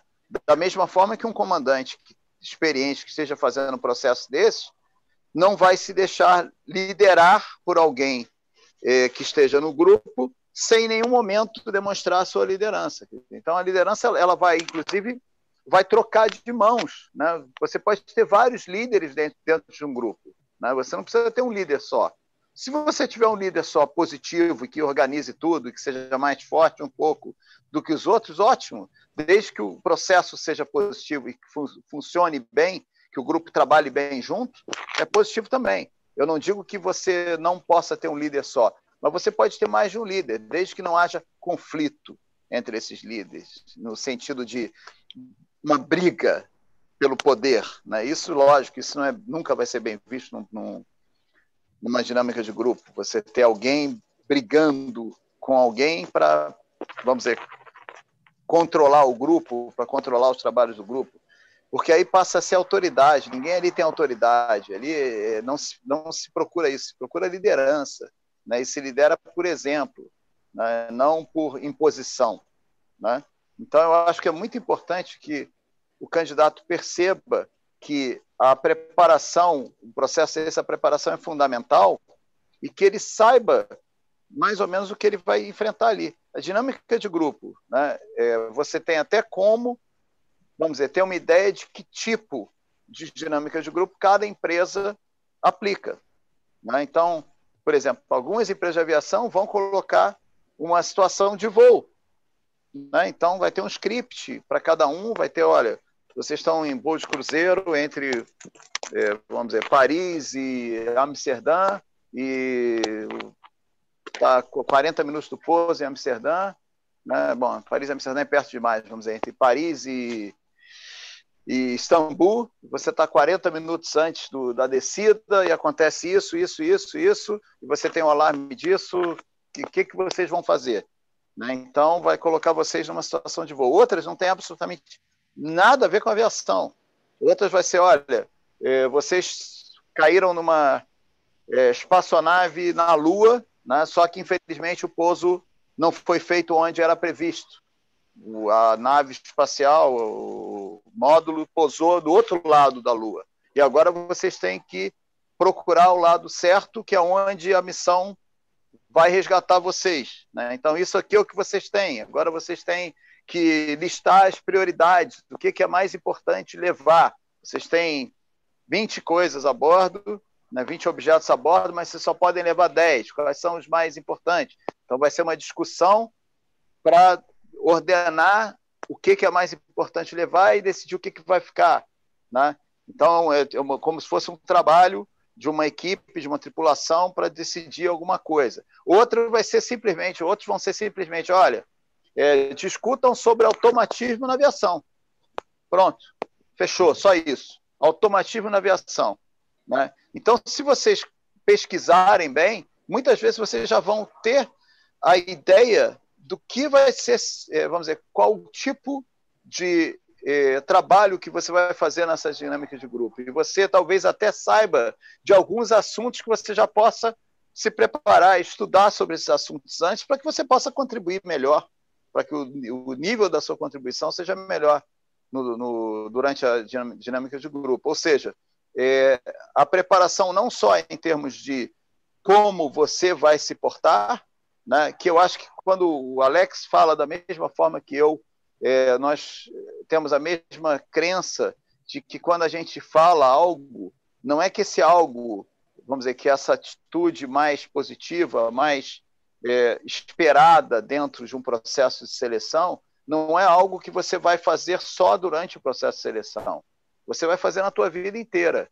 Né? Eu me lembro do, do, de um comentário muito pertinente do Bill, do Enio Bill, nosso é, grande contribuidor, comandante Enio Bill, que tem o Safety for Free junto com Ronald Vanderput, né, que ele estava assistindo uma live, que era a live de simulador. E eu dando várias dicas de como atuar dentro do simulador. E ele colocou, Marcelo, isso não é só bom para um processo de seleção, isso é bom para qualquer voo. Isso é bom para qualquer situação de voo, né? para qualquer simulador que alguém vai fazer. E eu não tinha nem, vamos dizer assim, ele me alertou que realmente é, são práticas que são positivas na é, aviação em geral, em qualquer situação de simulador, de voo que você for fazer, se você, é, vamos dizer, souber se organizar e souber, é, vamos dizer, ordenar o que é mais importante, priorizar o que é mais importante, né, planejar tudo de uma forma correta, você vai fazer um voo mais seguro.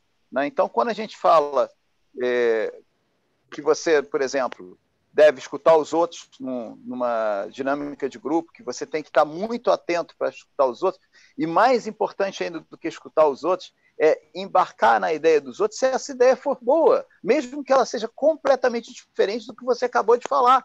Desde que você seja convencido de que aquele caminho é melhor, embarque nesse caminho, né? se deixe influenciar pelo que você está, está, está escutando. Né?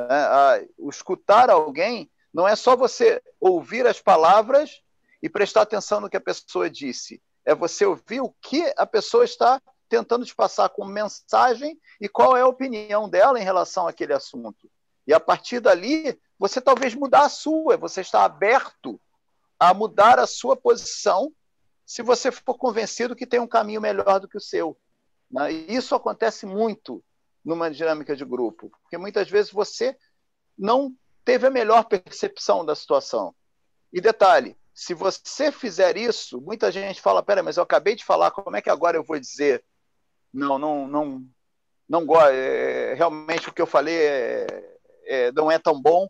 Eu prefiro fazer como você falou, né?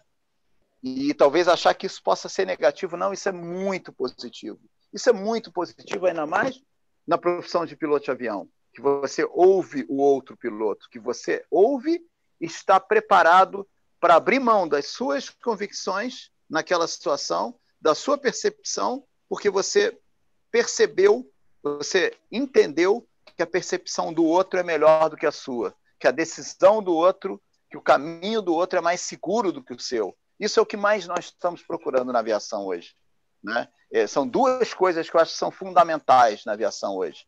Por parte de alguém que é, está escutando uma opinião diferente do seu colega e que você é, deve ser capaz de mudar a sua opinião e de aceitar a opinião do outro se essa for melhor do que a sua. Que é a abertura para um novo posicionamento se você for convencido que ele é melhor do que o seu.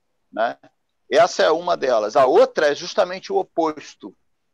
É a assertividade, quando você, por é, experiência, por é, conhecimento técnico, por obediência às regras, às normas, por segurança, por saber que aquela é a situação mais segura, você saiba que aquela sua opinião, aquela sua posição é a mais segura, e aí é a hora de você ser assertivo no que você acredita.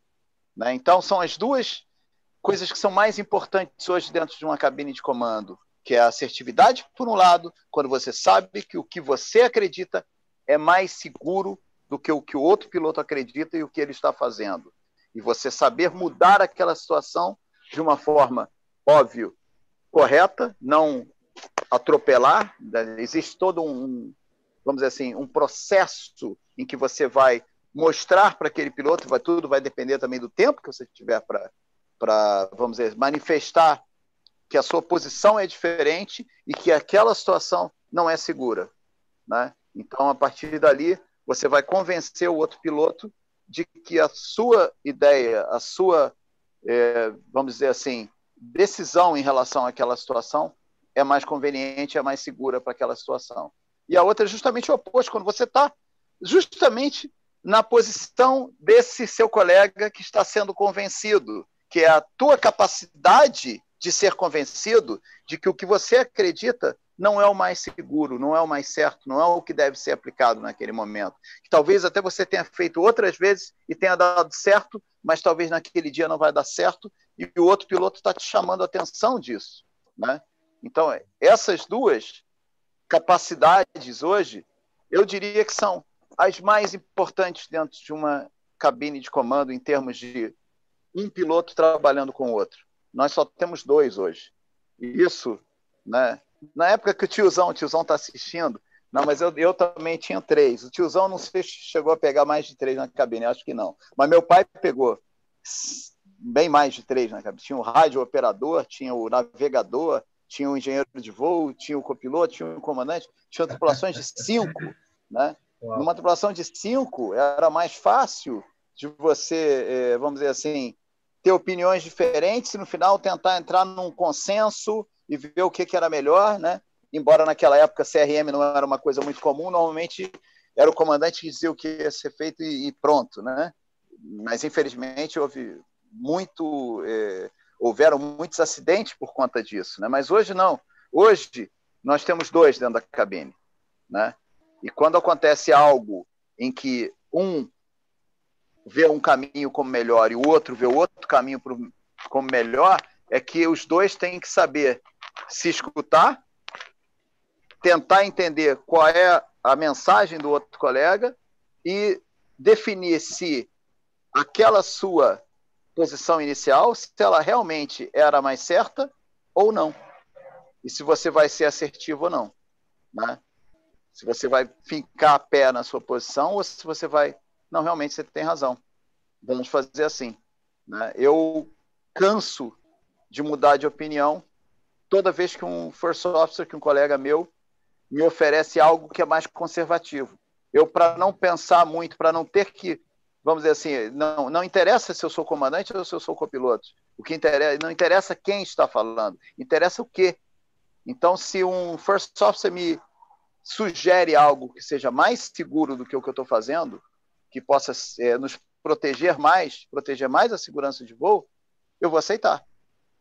Né? Já, se for o oposto, eu vou dizer não, de jeito nenhum. Né? Vamos fazer o que está previsto. Né? Então, isso é o que vão, vamos dizer assim, essa comunicação dentro de uma dinâmica de grupo é o que o avaliador está esperando ver. As pessoas abertas a uma nova forma de fazer as coisas, as pessoas mudando de opinião, as pessoas se é, somando esforços, né? Então, às vezes, você, você coloca a primeira sementinha, fala, ó, a gente podia fazer assim, o que vocês acham? E alguém vai e mexe nessa semente de uma forma que ela vai crescendo, né? E aí você, cada um vai contribuindo e quando você vê, está uma árvore. E a árvore está bonita, está forte, porque cada um contribuiu com o melhor de si, com as melhores ideias. É isso que o avaliador está querendo ver ali.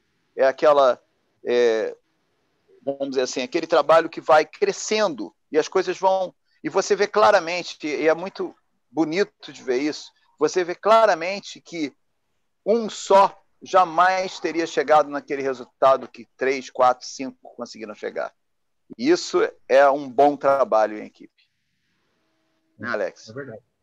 Acho que até pegando é, uma conexão que você trouxe, é, eu concordo muito com o trabalho. Acho que para o piloto, é mais desafiador a questão dessa percepção do processo seletivo do que muitas vezes para o comissário. Claro que não é uma regra, mas é o que eu sinto, sim.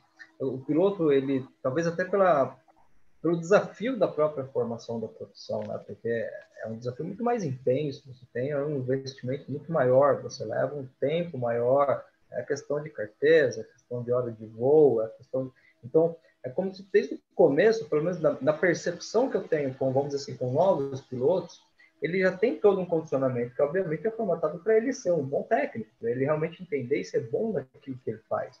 De repente, ele agora está num contexto de um processo seletivo.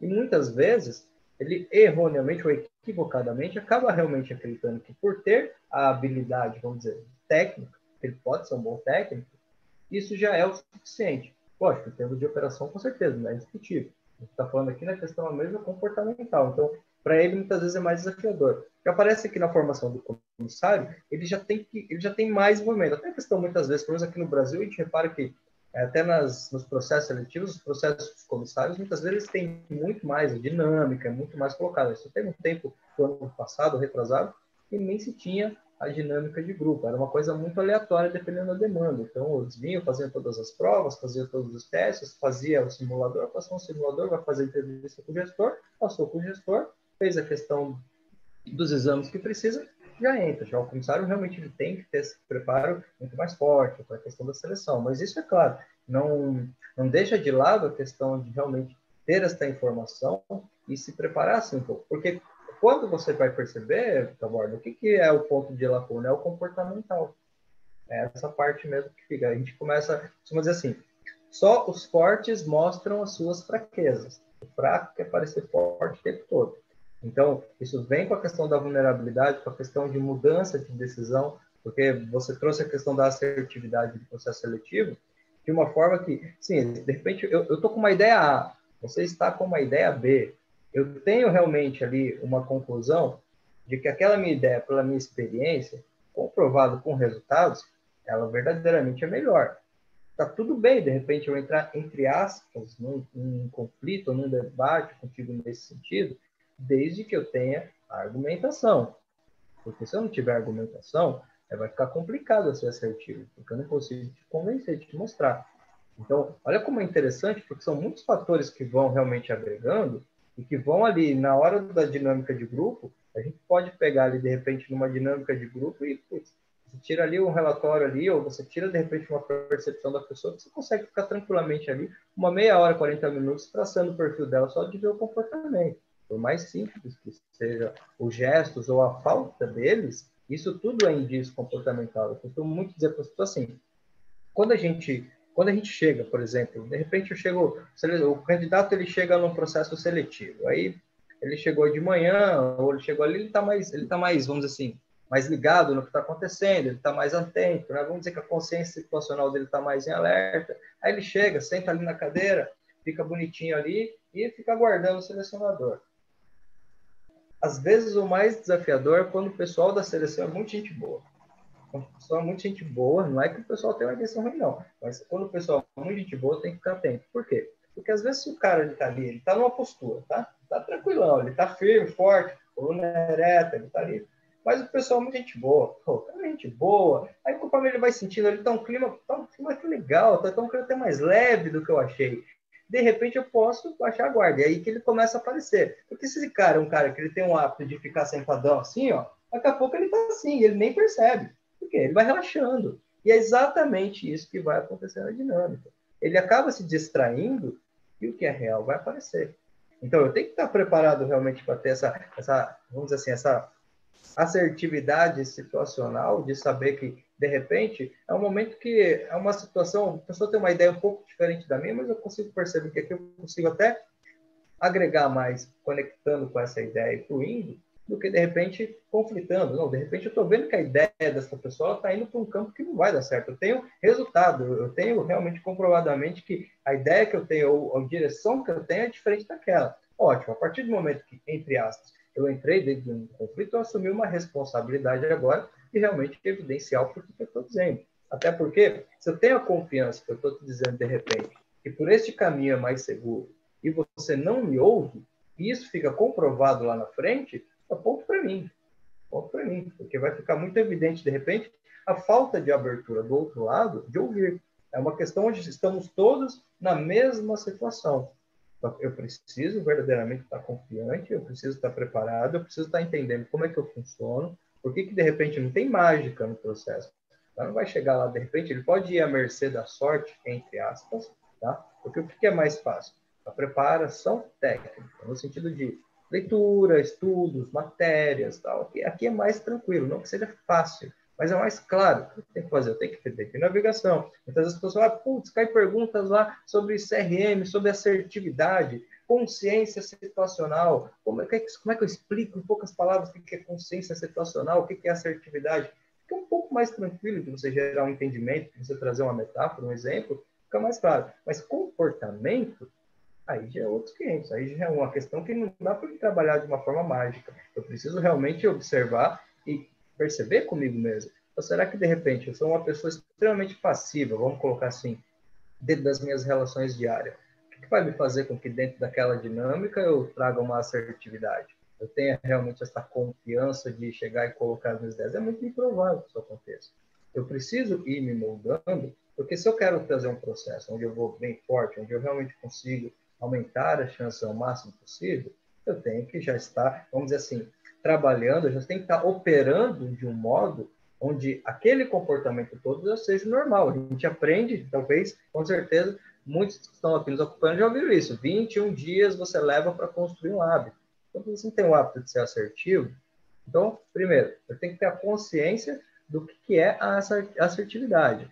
Eu tenho que ser claro, eu tenho que realmente colocar ali o que eu tenho para colocar. Eu não posso ser passivo no sentido de me omitir, eu não posso ser agressivo no sentido de querer impor o outro. Eu preciso convencer por fatos, eu tenho que mostrar, eu tenho que ter uma argumentação boa. Ótimo. Como é que de 0 a 10, quanto é que eu sou assertivo hoje na minha vida com as pessoas que eu tenho relação, é, com o trabalho atual, de repente, que eu tenho? Ah, não tem assertividade, então aqui já é um ponto que eu preciso trabalhar eu, eu, eu gosto muito, de verdade, de trabalhar com este ponto. Eu acho que a gente tudo é oportunidade. Eu lembro que eu tinha um, um cliente há um tempo atrás, e aí ele estava muito insatisfeito com o trabalho atual dele. Na verdade, eu acho que ele chegava até a ter um pouco de vergonha do trabalho atual dele.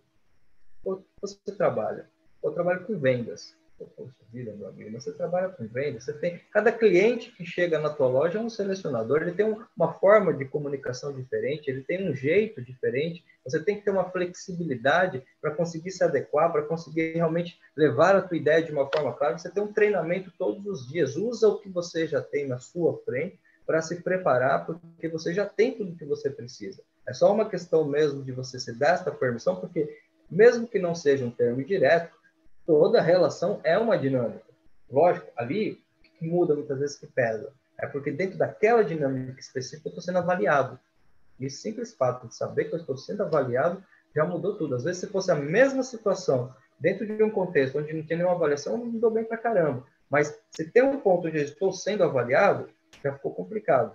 Porque a nossa mente ela funciona de uma forma maravilhosa, tá, Borda? Quando a gente começa verdadeiramente a prepará-la para que ela nos auxilie.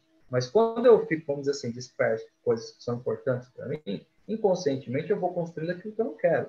Então, se eu entendo que eu preciso de um tempo para gerar um hábito, para gerar um novo comportamento, eu preciso verdadeiramente começar a desenvolver isso como estilo de vida.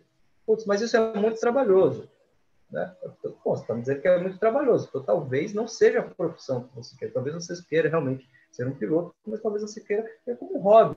Quer, de repente, voar no aeroporto. Você não quer passar por um processo, por todas as etapas. Porque olha o que está acontecendo, não no sentido só de, de mercado, de situação, isso já vem de um tempo. Olha a questão da profissão, olha a questão da oferta da demanda e olha a questão da compensação que você tem que ter no seu preparo. Porque se você realmente está focado para chegar nesse objetivo, então quanto mais chances você tiver de possibilitar a sua entrada, melhor. Sem desespero, sem ansiedade, sem pressa. Eu acredito que a profissão que nós escolhemos é uma forma que nós nos expressamos na borda. A pessoa que tem paixão pelo que ela faz, ela consegue muito mais além da profissão, ela consegue ter resultados muito maiores. É, ela vai verdadeiramente, hoje ela entra, de repente ela está como o piloto, daqui a um tempo ela assume o comando, daqui a pouco ela é um checador, é um instrutor, quem sabe que daqui a pouco ser um gestor de pilotos. Então, é uma, muitas possibilidades que vão abrir para essa pessoa a partir do momento que ela engaja na profissão.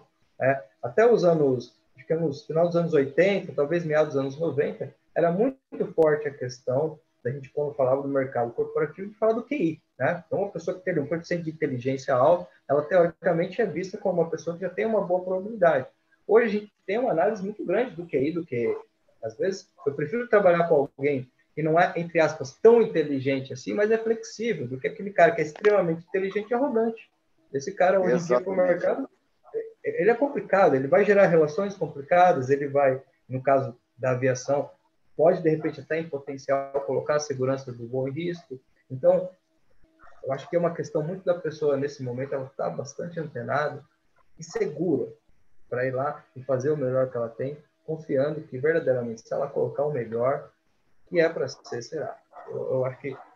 Não sei se eu estou certo neste ponto que eu vou te falar, mas é uma forma muito pessoal que eu tenho de ver, não só essa questão, mas como tudo. Eu acho que o, o que é nosso chega até nós. Mas é aquela. Tem uma metáfora que tinham dois agricultores da borda aqui, fazia muito tempo que não chovia. Eles estavam começando a ficar muito preocupados, muito preocupados mesmo. Só que um deles foi lá e preparou os campos, o outro não. E aí vem a pergunta: para quem será que Deus mandou a chuva? Eu tenho que preparar meu campo. Senão não adianta dizer que o mercado é complicado, que está difícil, que não dá. Exatamente. É. Exatamente, ainda mais numa, numa época dessas, né? Onde por um tempo, emprego não é muito fácil, né? Empregos são poucos e quando você tem muita gente disputando os mesmos empregos, fica bem mais difícil de você conseguir os empregos. Então, é lógico que a preparação vai fazer toda a diferença nesse momento. Tem algum, bom, o Jansen até que comentou, fez um comentário, né? na minha primeira seleção não tinha ideia de que teria que me preparar para uma seleção. Né? Foi comum, é comum pensar que somente horas de voo, terno e tipo de equipamento no CV e pronto. Né? Eu acho que agora, cada vez mais, as pessoas estão descobrindo que a preparação é muito importante. Né? O Lucas Gonçalves perguntou o seguinte: vocês têm alguma indicação de leitura especializada no tema? Né? Realmente é um tópico muito pertinente que nós, aviadores como um todo, acabamos nos esquecendo de dar prioridade. Em português, eu não conheço muita coisa. Né? É, em inglês tem vários livros sobre entrevistas, sobre é, processo de seleção para pilotos, né? E tem muita coisa até na, na internet também. É, tem uma, uma, fonte, tem muita fonte de informação em relação a isso, né? E eu acho que até porque, vamos dizer assim, eu acho que as empresas brasileiras elas ainda demoraram tempo a, vamos dizer assim, é, criar um processo de seleção um pouco mais complexo, né? Hoje eu acho que elas têm esse processo um pouco mais complexo, mas há algum tempo atrás o processo de seleção era muito, era todo colocado na mão do, do RH praticamente, não tinha nem simulador, né? não, não se, vamos dizer, se fazia um processo para um funcionário normal quase em algumas empresas aéreas, né? Hoje eu acho que já o processo se desenvolveu bastante, né? Mas não sei se tem muita coisa, tem muita coisa em termos de material para preparação de processo aqui no Brasil, Alex? Olha, Taborda, assim, bem direcionado, eu sou bem sincero dizer para você que eu também não conheço, não. Sinceramente, algo que seja específico, eu, eu daria a mesma recomendação que você trouxe, é dar uma busca aqui na internet, entender um pouco mais o processo, porque eu acho que existem alguns pontos e você vai ter uma particularidade da profissão, mas existem outros pontos que a gente tem uma abertura ali, que é um processo seletivo. Né? Então, tem muito material, sim. Eu acho que se dá uma pesquisada, talvez até cada pessoa precise de um ponto mais específico. De uma forma geral, eu acredito que dentro desta live a gente abrangeu o que é uma dinâmica, quais são os pontos. Agora, o preparo, muitas vezes, ele é mais pontual. Né? De repente, o cara é mais extrovertido, o preparo que eu tenho que fazer para ele é o seguinte: eu ouvi, né? uma questão que você trouxe aqui que é essencial, tá bom? Eu ouvi. Eu não estou ouvindo o que o outro está me dizendo, eu não consigo interagir, eu não estou dentro. Eu estou ali realmente com o pensamento disputando, mas eu não tenho realmente uma, um envolvimento. Eu só estou esperando o cara terminar para me colocar. De repente, isso, olha, eu diria para você assim: essa questão do ouvir ela é muito importante para a dinâmica e é muito importante para o processo todo. Porque se eu estou ansioso, eu perco capacidade de escuta. Se eu não estou escutando, não estou absorvendo informação. E isso pode afetar, vamos dizer assim, a minha consciência situacional na hora de tomar uma decisão dentro do processo. Eu não estou conectado com a informação, eu não tenho as informações, vamos dizer assim, são vai, mais importantes e relevantes para tomar a decisão mais assertiva. Então, eu acho que é uma questão muito de uma busca, de repente, perceber, é, ele mesmo perceber o que precisa. Foi o Lucas, né? Lucas, dê uma olhadinha, de repente, o que você sente, que precisa trabalhar, você acha que precisa desenvolver, se é um perfil, de repente, ouvir mais, ficar mais tranquilo, se é um perfil de você ser um pouco mais expansivo, eu acho que é bem pontual e vou dar uma pesquisada e coloco aqui nos comentários desse vídeo aqui, se eu achar um material mais direcionado.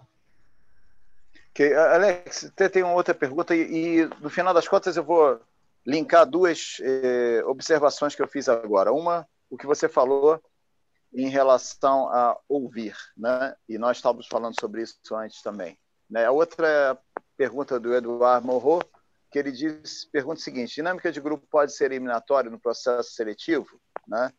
E bom, a resposta é sim, pode, pode, com certeza. É, o que eu diria é que todos nós sabemos que a dinâmica de grupo não é a parte mais importante de nenhum processo de seleção para pilotos, né? Para pilotos, as partes que vão ser mais importantes vão ser o simulador, que nós chamamos de job sample em inglês, que é onde você mostra como você é dentro de um cockpit. Nada mais realista do que isso, e não há forma melhor de ver um piloto atuando do que dentro de um cockpit no simulador, numa situação que é simulando um voo onde ele vai, ele ou ela vão é, desempenhar a sua função interagindo com outro colega, tomando decisões, é, buscando informações, é, planejando o voo, planejando uma, uma diversion, né, um, um alternado, planejando o que fazer numa situação de, de emergência, ou seja, é a melhor é, forma de se ver. E a outra parte que é muito importante, que nós vamos entrar nas próximas lives, que é a entrevista. Né? Porque quando se fala em dinâmica de grupo, é a visão do candidato dentro de um grupo. Como esse candidato interage com outras pessoas, como ele trabalha em grupo. Quando se fala na entrevista, é a visão desse candidato como profissional em todos os, em todos os sentidos, não só também como é, ele trabalha em grupo, como ele trabalha com outras pessoas, mas você vai buscar experiências que comprovem, por, é, vamos dizer, pelo que foi visto no passado, como esse candidato vai ser num voo, numa situação em que você precise que ele tenha certas competências que são necessárias para desempenhar a função de piloto. Ou seja, essas duas partes são as mais importantes. Mas a dinâmica de grupo, eu diria que sim, ela pode trazer uma reprovação, mas, na minha opinião, e eu, foi o que eu observei durante meus nove anos de experiência em dinâmicas de grupo, nos casos mais extremos. Né? Então, aquele cara extremamente dominante que eu citei mais cedo, que diz tudo, que sabe tudo, que não deixa ninguém falar e destrói o trabalho de equipe completamente. O trabalho acaba não existindo porque ele trabalhou sozinho as pessoas assistiram o trabalho dele. Esse, logicamente, vai ser reprovado só pela. Mas normalmente ele, outras partes do processo vão reprovar ele também. A entrevista provavelmente vai é, reprovar uma pessoa assim também. Né? Mas naquela dinâmica já pode se encerrar qualquer chance né, de ser aprovado um candidato assim. Ou aquele que simplesmente em 40 minutos, 50 minutos de dinâmica do grupo não falou nenhuma palavra. Né? E isso é uma coisa importante. Os outros também falharam ao não trazer esse membro do grupo para dentro do grupo. Então, se vocês estão vendo que alguém está isolado, que alguém não está participando, perguntem. Fale, fulano, o que, que você acha? Né? Fulano, ajuda aqui, faz não sei o que, o que, que você acha disso? Puxe para dentro do grupo, né? que é o que se espera. Mas às vezes tem gente que, mesmo puxando, a pessoa é, eu concordo.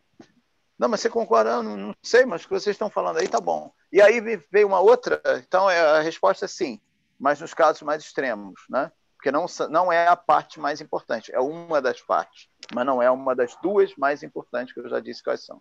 Mas agora vem um outro, é, vamos dizer assim, conceito que é extremamente importante, né? É, a base, o pilar de qualquer trabalho de equipe é a comunicação. Se não houver uma comunicação que seja efetiva, que funcione bem, que a mensagem seja bem recebida e que você também receba bem a mensagem, não há como ter um bom trabalho de equipe. Né? Então aí vem aquela outra que eu já eu bato nessa tecla quase em todas as lives, mas eu vou eu, eu preciso falar isso porque muitas vezes um candidato que se preparava para a seleção, que fazia um bom simulador, que, que até no final, às vezes, fazia uma boa entrevista, porque a entrevista é a interação entre quem está entrevistando e todas as respostas são dadas por você. Então, como a pergunta é feita diretamente a você, está se falando de você, é mais fácil em termos de língua inglesa do que a dinâmica de grupo. A dinâmica de grupo são quatro, cinco, no mínimo três normalmente, mas normalmente três, quatro, cinco pessoas conversando numa língua que não é a sua, se, no caso, se você estiver fazendo um processo de seleção fora do país, fora do Brasil, conversando em inglês, e se você não for extremamente fluente, a comunicação vai ser um empecilho a você fazer um bom trabalho naquela equipe. Né? E muitas vezes ainda vão te isolar, o que é um grande erro fazer isso, lógico, mas umas, algumas vezes, porque você, o inglês não é tão bom, não vão puxar muito de você e não vão te escutar muito. Porque às vezes você está com três nativos num grupo de quatro, você é o único não nativo. Então, mais uma vez, estou batendo nessa tecla, eu sei que eu já falei isso em outras lives, mas piloto de avião que queira ter acesso ao mercado internacional de aviação, porque a gente tem que lembrar o seguinte: a nossa profissão não é uma profissão como as outras. Né? Um engenheiro no Brasil, ele tem quantas empresas para trabalhar? Mesmo e, detalhe, o engenheiro ele, ele acaba sendo, mesmo que ele tenha uma especialidade, engenheiro eletrônico, né? ele acaba se adaptando em diversas outras funções. Né? Então, ele tem uma versatilidade muito grande, ele tem uma mobilidade muito grande em termos de emprego. O piloto de avião não tem nenhuma mobilidade. Hoje, no Brasil, nós temos três grandes empresas aéreas, com duas empresas pequenas que anunciaram que vão abrir agora e algumas regionais. Né? Mas se um piloto quer, por exemplo, quer voar 737, Boeing 737, Airbus A320, só tem três empresas, são três empregos. Você quer se limitar a só ter três empresas que você pode trabalhar na sua vida? Não. É então, o piloto de avião ele tem que perceber que ele está inserido no mercado internacional, que o mercado profissional dele é o mundo inteiro. São todas as empresas do mundo. Aí não fica tão restrito. Aí você tem opções. Hoje, por causa da pandemia, está muito restrito, está muito limitado. Eu tenho a minha é, opinião de que daqui a dois, três anos vai ser o oposto. Vão ter empregos em praticamente todos os países e vários empregos, porque isso até tem vários artigos sobre isso. Nós estamos numa é, situação em que muitos que foram é, retirados do mercado não vão mais voltar por diversas razões, alguns por idade, outros porque vão se envolver com uma outra atividade que eles já tinham antes, vão voltar para essa atividade e não vão se interessar em voltar, né? outros porque é, talvez é, não era, vamos dizer assim, esperado é, perder o emprego da forma que perderam, então eles vão trilhar um outro caminho, vão abrir um negócio, vão fazer uma outra coisa, uma outra atividade, porque eles vão ter que sobreviver nesses dois, três anos e talvez não queiram voltar por simplesmente preferir não voltar e estar bem onde estão. Então vai sobrar emprego, na minha opinião. Daqui a três anos eu tenho assim uma grande, é, vamos dizer assim, é, eu, digo que tem todas as indicações que daqui a três anos vai ter exatamente a, a situação oposta, onde vão se criar muitos empregos de uma vez só e talvez não tenham pilotos para esses empregos todos. Né? Então, o que eu digo é, o inglês tem que ser, não tem que ser bom, não tem que, não tem que ser razoável, nem tem que ser bom, tem que ser excelente, tem que ser fluente. Você tem que falar muito bem inglês. Né? O inglês que dá para o gasto não, não funciona na versão internacional. E se você conseguir sair com esse inglês, esse inglês vai ser sempre um problema. Né? Se você sair como copiloto com inglês mediano, o seu upgrade para comandante vai ser dificultado pela sua falta de fluência no idioma inglês. Se você sair para uma empresa que eh, talvez o inglês, vamos dizer assim, em termos gerais, não seja tão exigente com o inglês, você vai se limitar àquela empresa, porque quando você quiser ir para uma outra, onde você tenha que vamos dizer, muito é, comumente trabalhar com nativos em inglês, você não tem inglês para trabalhar naquela empresa. Então, invistam. Aliás, esse é, um, esse é o momento ideal para quem, é, tanto para quem está trabalhando e pretende buscar um emprego fora, ou para quem perdeu o emprego, ainda não se colocou no mercado e não tem o inglês bom. Hoje, nós, é, vocês que estão na situação de aguardando que a indústria volte a empregar, que vai acontecer com certeza, é cíclico, todo mundo sabe que sempre aconteceu, aproveita esse tempo para investir no inglês. Se o inglês de vocês não é muito forte, faça esse inglês ficar muito forte. Tempo é precioso e muitas vezes, quando você está trabalhando, fica muito difícil de você se dedicar a ponto de realmente ter uma, um progresso muito rápido. Entendeu? Então, aproveitem esse, esse momento. Né? Então, eu acho que a, a principal mensagem aqui é, é, estejam preparados, né? Como o Alex falou, né? É, aí a última metáfora que ele fez agora também, né? É, vai, é, vamos dizer, vai crescer alguma coisa na é, na terra do agricultor que não se preparou, que não fez nada, né? Porque ah, não está chovendo, não tem água, então eu não vou plantar nada, eu não vou estar preparado para nada, né? Quer dizer, não, na verdade, quem vai estar se colocando primeiro vai ser quem vai estar preparado para isso. Né? Quem não estiver preparado vai ficar para trás. Né? Então, as pessoas têm que entrar é, nessa, vamos dizer assim, missão de que esse momento é o momento para investir na sua preparação para que logo que o mercado estiver contratando, você seja um dos primeiros. Né? Você esteja pronto, esteja com a faca na boca né? para entrar com tudo e pegar o emprego que você, eh, na verdade, escolher. Né? Alex, já estamos agora com quase duas horas, né?